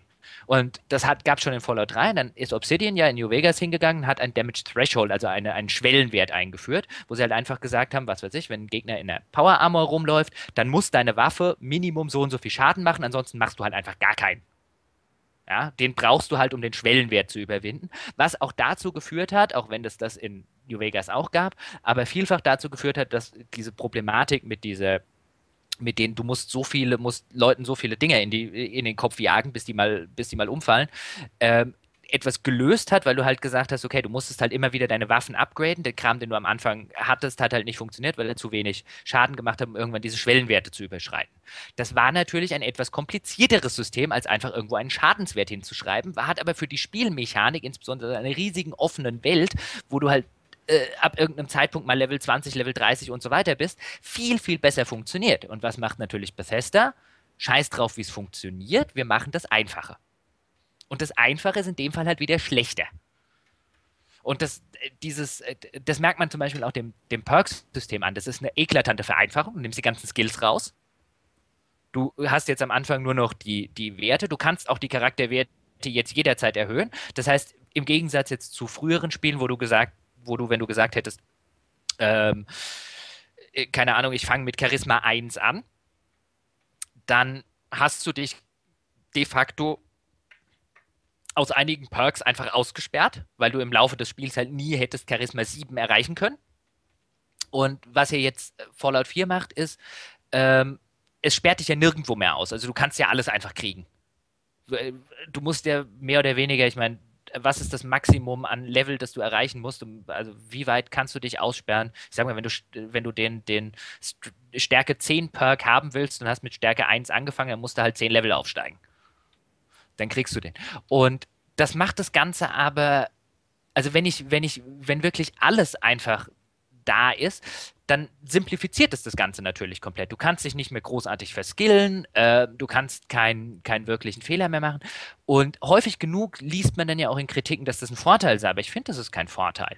Also jedes Mal, wenn ein Charaktersystem an dem Punkt ist, du kannst nichts, also wenn ich nichts falsch machen kann, kann ich auch nichts richtig machen. Und wenn ich nichts richtig machen kann, habe ich auch keine Befriedigung. Also ich will ja in Spielen Dinge richtig machen. Das ist ja das, woher ich mir meine Befriedigung ziehe. Das, deswegen finde ich immer die, die, die, diese, diese Argumentation problematisch, man kann nichts falsch machen. Wenn ich nichts falsch machen kann, dann werde ich nie die Befriedigung haben, dass ich irgendwas richtig und gut gemacht habe. Und das ist so ein bisschen das Problem, was das äh, Fallout 4 Charaktersystem für mich hat, ist, ich sitze davor und wie gesagt, am Anfang denke ich mir, oh, jetzt log den, den nächsten Lockpick-Skill, jetzt kann ich endlich diese Dinge aufmachen und den nächsten Hacking-Skill, dann kann ich endlich das machen.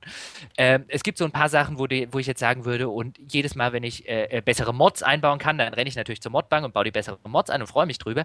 Aber ab irgendeinem Punkt sitzt du halt da und sagst dir, ja gut, jetzt habe ich halt einfach alles. Und ich habe gefühlt viel früher alles, als ich das in früheren Fallouts hatte. Ja, das ist so ein bisschen das, worauf ich vorhin mit dieser äh, Spezialisierungsgeschichte hinaus wollte. Naja, wir sind jetzt bei äh, einer Stunde 45, das heißt, wir müssen langsam, aber sicher zu einem Ende kommen. ich weiß gar nicht, gibt es noch irgendwas, was wir nicht angesprochen haben, worüber du noch reden möchtest? Wahrscheinlich viel zu viel. viel. Also ich finde, äh, also um, um nochmal zumindest eine Sache zu machen, ich finde, jetzt Fallout 4 zu spielen, zeigt mal wieder, wie großartig und wie viel besser ein mit allen DLCs gespieltes äh, Fallout New Vegas ist. Es ist auf jeder Hinsicht das bessere Spiel, außer vielleicht auf einer optischen. Auf jeder anderen ist es besser. Und was das Crafting angeht. Wobei da Fallout New Vegas nicht ganz doof ist, aber ähm, ich finde halt, da ist es so ein Punkt und auch, da, auch das kam mir immer wieder auch in der Kritik zu kurz. Wahrscheinlich auch, weil viel zu viele der, der Rezensenten äh, äh, viel zu lange kein, keine anderen Fallouts mehr gespielt haben, was ja auch legit, was ja auch okay ist. Du kannst ja nicht von jedem verlangen, dass er einmal im Jahr Fallout New Vegas rauskramt. Ähm, aber also, it's not even close es ist, es hat das bessere Quest-Design, es ist wesentlich besser geschrieben, es hat die wesentlich besseren äh, Missionen, es hat ähm, es bessere oder vielfach ist es sogar im Loot-System noch eine Runde besser. Es hat sich, es hat an, an vielen Stellen in der Regel jede etwas größere Lokalität hat eine echt coole eigene kleine Geschichte, die da drin erzählt wird und und und. Ähm, also dass, dass, dass ein Fallout 4 in, in fast jeder Hinsicht schwächer ist als der Obsidian vor, quasi Vorgänger, das hat mich schon ein bisschen überrascht. Weil ich hätte eigentlich im, im, im quasi mein Worst-Case-Szenario war ein Skyrim in Fallout, aber es ist auch schlechter als Skyrim. äh, also ich würde halt tatsächlich äh, sogar noch eins anfügen. Also äh, mit der Ausnahme, dass ich natürlich, äh, hatte ich ja vorhin schon gesagt, ich finde halt diese, das, das reine Shooter-Gameplay finde ich eindeutig verbessert im Vergleich zu New Vegas. Was ich aber auch noch hinzufügen wollen würde, ist, ich finde, dass New Vegas, in dem es ja ein bisschen äh, in diese Endzeit-Western-Ecke gegangen ist, fand ich, hat es dem ganzen Fallout-Universum thematisch einen ganz eigenen Facette abgewonnen, während Fallout 4 eigentlich tatsächlich eher einfach so ein More of the Same Ding ist. Ich finde, es schafft es nicht, so einen richtig eigenen Charakter zu entwickeln. Das stimmt. Das liegt meiner Ansicht. Ich meine, du hast vorher mal kurz gesagt, dass du das Art Design magst und ähm, das ist, da bin ich so ein bisschen zwiegespalten. Einerseits verstehe ich, was du dran magst, andererseits mag ich den, also das quasi das, das grundlegende Art-Design des Spiels relativ wenig. Also ich finde, finde die, die Apokalypse ist mir viel zu pastellfarben das, damit habe ich schon ein Problem. Also ich habe ich hab nirgendwo in diesem Commonwealth den Eindruck, dass ich in einer postapokalyptischen Welt unterwegs bin. Das könnte auch einfach nur kaputt sein. Das könnte auch nur, äh, nur in Anführungszeichen ein, äh, das könnte auch, um es mal so zu sagen, irgendwie keine Ahnung. Äh, frisch zerbombt? Frisch zerbombt, genau. Das könnte auch Deutschland nach dem Zweiten Weltkrieg gewesen sein. Also mir fehlt dieses, dieses, dieses Gefühl von, ich bin in einer völlig zerstörten, desolaten äh, Endzeitwelt. Das habe ich da nicht. Und das fehlt mir ein bisschen. Also ich, ich finde diesen, diesen Commonwealth extrem austauschbar, weil er halt A fehlt ihm das und B fehlt ihm auch das, worüber wir vorher geredet haben. Ihm fehlen halt auch wirklich diese markanten Stellen, die du in, in Washington zum Beispiel bei Fallout 3 wenigstens noch hattest oder in, in Fallout New Vegas eben ein Vegas. Und dieser Commonwealth hat nichts davon, auch weil Boston, so gern wie ich die Stadt äh, übrigens mag, ähm, das ist eine meiner Lieblingsstädte in den USA, aber es ist halt just zum Beispiel deswegen eine meiner Lieblingsstädte in den USA, weil, das, weil du eben nicht an, an äh, jeder Ecke so ein, oder an, was heißt an jeder Ecke, aber weil du eben nicht so dieses, dieses, dieses äh, äh, Monumentartige hast, sondern weil du halt eine sehr überschaubare, sehr europäisch angehauchte Stadt hast. Und die jetzt zu vernichten, also das, das zerstörte Boston gibt mir halt wesentlich weniger als das zerstörte Washington DC. Ja, wobei das ich äh, habe ich bei mir immer ein bisschen darauf geschoben, dass natürlich die anderen Städte, die sind einem ein Begriff. Also ich war tatsächlich schon mal in Boston, äh, du erinnerst dich wegen der Star Citizen Geschichte auf ja. der PAX, aber äh, bin da jetzt nicht wahnsinnig weit rumgekommen. Äh, das heißt, ich habe die Stadt nicht gut im Kopf, im Gegensatz zum Beispiel eben zu Las Vegas, äh, das ich einigermaßen kenne. Ähm, und äh, das, äh, ja, keine Ahnung, also da, das ist halt für mich eine sehr nondeskripte Stadt. Es ist, hat keinen Wiedererkennungswert großartig jetzt auch für mich gehabt. Na, du kannst halt diesem, diesem Freedom Trail dann, dann nachlaufen, das ist ganz nett gelöst, aber was du halt auch zum Beispiel äh, vorher schon hast, ich war jetzt auch schon in, in meinem Fall äh, in, in Concord, in Lexington, am äh, äh, Walden Pond und so weiter. Und das ist halt, also ich meine, das, das könnte auch anders heißen also das, das Lexington da drin hat mit dem richtigen Lexington genau 0,000 am Hut. Das heißt halt einfach so, weil es da jetzt halt gerade liegt. Und das finde ich halt ein bisschen, bisschen schade, weil sie, ja, sie machen halt, sie stellen halt eine 0815 Endzeitstadt dahin, nennen sie Lexington und that's it. Und das kann man ja machen. Äh, das ist ja auch, das ist ja auch alles okay, aber ich habe den Eindruck, oder den, den, wirklich den Eindruck, dass es sich bei, bei Fallout 3 in jeglicher Hinsicht viel mehr Mühe gegeben haben. Also in Fallout 3 hattest du, du hattest so ein Megaton, also jetzt nicht nur im, auf historischer Sicht, sondern auch im Sinne von einem, äh, womit füllen wir denn die Welt? Du hattest dieses Little Lamplight, also eine ganze Stadt, in der nur, in der nur Kinder gewohnt haben. Du hattest dieses Grey Ditch, eine ganze Stadt, in der äh, diese Riesenameisen aus dem, äh, das, was ja eine Anspielung auf äh, einen Science-Fiction-Film aus den 50ern war, ähm, du hattest viele kleine äh, oder viele dieser Orte waren sehr atmosphärisch mit sehr viel Liebe zum Detail gemacht. Das hast du gar nicht mehr. Ja. An, an zu vielen, an zu vielen Ecken äh, und Enden. Wahrscheinlich auch, man, vielleicht sitzen ja auch die Designer da und sagen, hier, ja, klar, wir hatten, wir hatten da dieses, dieses Grey Ditch in Fallout 3, das war eine, äh, äh, war eine Anspielung auf den, den Film Them oder Formicula heißt der, glaube ich, auf Deutsch. Ähm, das haben aber von unseren Spielern irgendwie 1,7 Prozent nur kapiert, deswegen warum sollen wir uns beim nächsten Mal die Mühe machen? Aber das ist halt just das, was äh, solche Spiele dann letztlich ausmacht. Spricht ein bisschen übrigens auch für die, die, die eingangs geäußerte These, dass das Spiel vielleicht mal als so ein Überbrückungs-Fallout gedacht war und sie sich gedacht haben, jetzt für das richtige Fallout 4 nehmen wir uns jetzt nicht hier, keine Ahnung, New York oder so weg, da nimm mal äh, Boston. Ich weiß, also ich könnte mir, ich glaube nicht, dass es ein Überbrückungsfallout war. Das glaube ich nicht. Ich meine, was haben, was was hatten Bethesda seit Skyrim gemacht? Nix. Die arbeiten da, ein Team hat an Fallout gearbeitet, wahrscheinlich seit vier oder fünf Jahren, und ein Team arbeitet am neuen, äh, äh, am nächsten Elder Scrolls. Also ich glaube nicht, dass es ein Überbrückungsfallout oder so war. Ich glaube halt einfach, also ich, ich weiß es nicht, es ist ja auch schwer zu sagen, ohne das Ganze zu kennen, aber mein Eindruck ist einfach, dass sie nicht sonderlich viele neue Ideen hatten. Kann auch sein übrigens, dass sie äh, natürlich jetzt ihre Technik, ja, sie benutzen ja diese Gamebryo Engine für ihre Titel, dass sie die jetzt auf dieses Next-Gen-Level irgendwie raufhieven mussten und sich gedacht haben, hey, wir nehmen die weniger populäre Serie sozusagen als den ersten Schritt in diese Richtung, als den äh, Zwischenschritt zu der richtigen Next-Gen-Technik sozusagen und machen das Fallout damit, sind in die dabei unvermeidlichen vielen Probleme gelaufen, weil ich bin mir sicher, hinter Fallout, also oder beziehungsweise hinter den Bethesda-Spielen steckt jede Menge proprietäre Technik, zum Beispiel was die Verwel Verwaltung dieser ganzen Open World mit all ihren Gegenständen und Persistenzen und so angeht, die dann, wenn es dann äh, darum geht, diese Engine weiterzuentwickeln, immer wieder Probleme machen und so.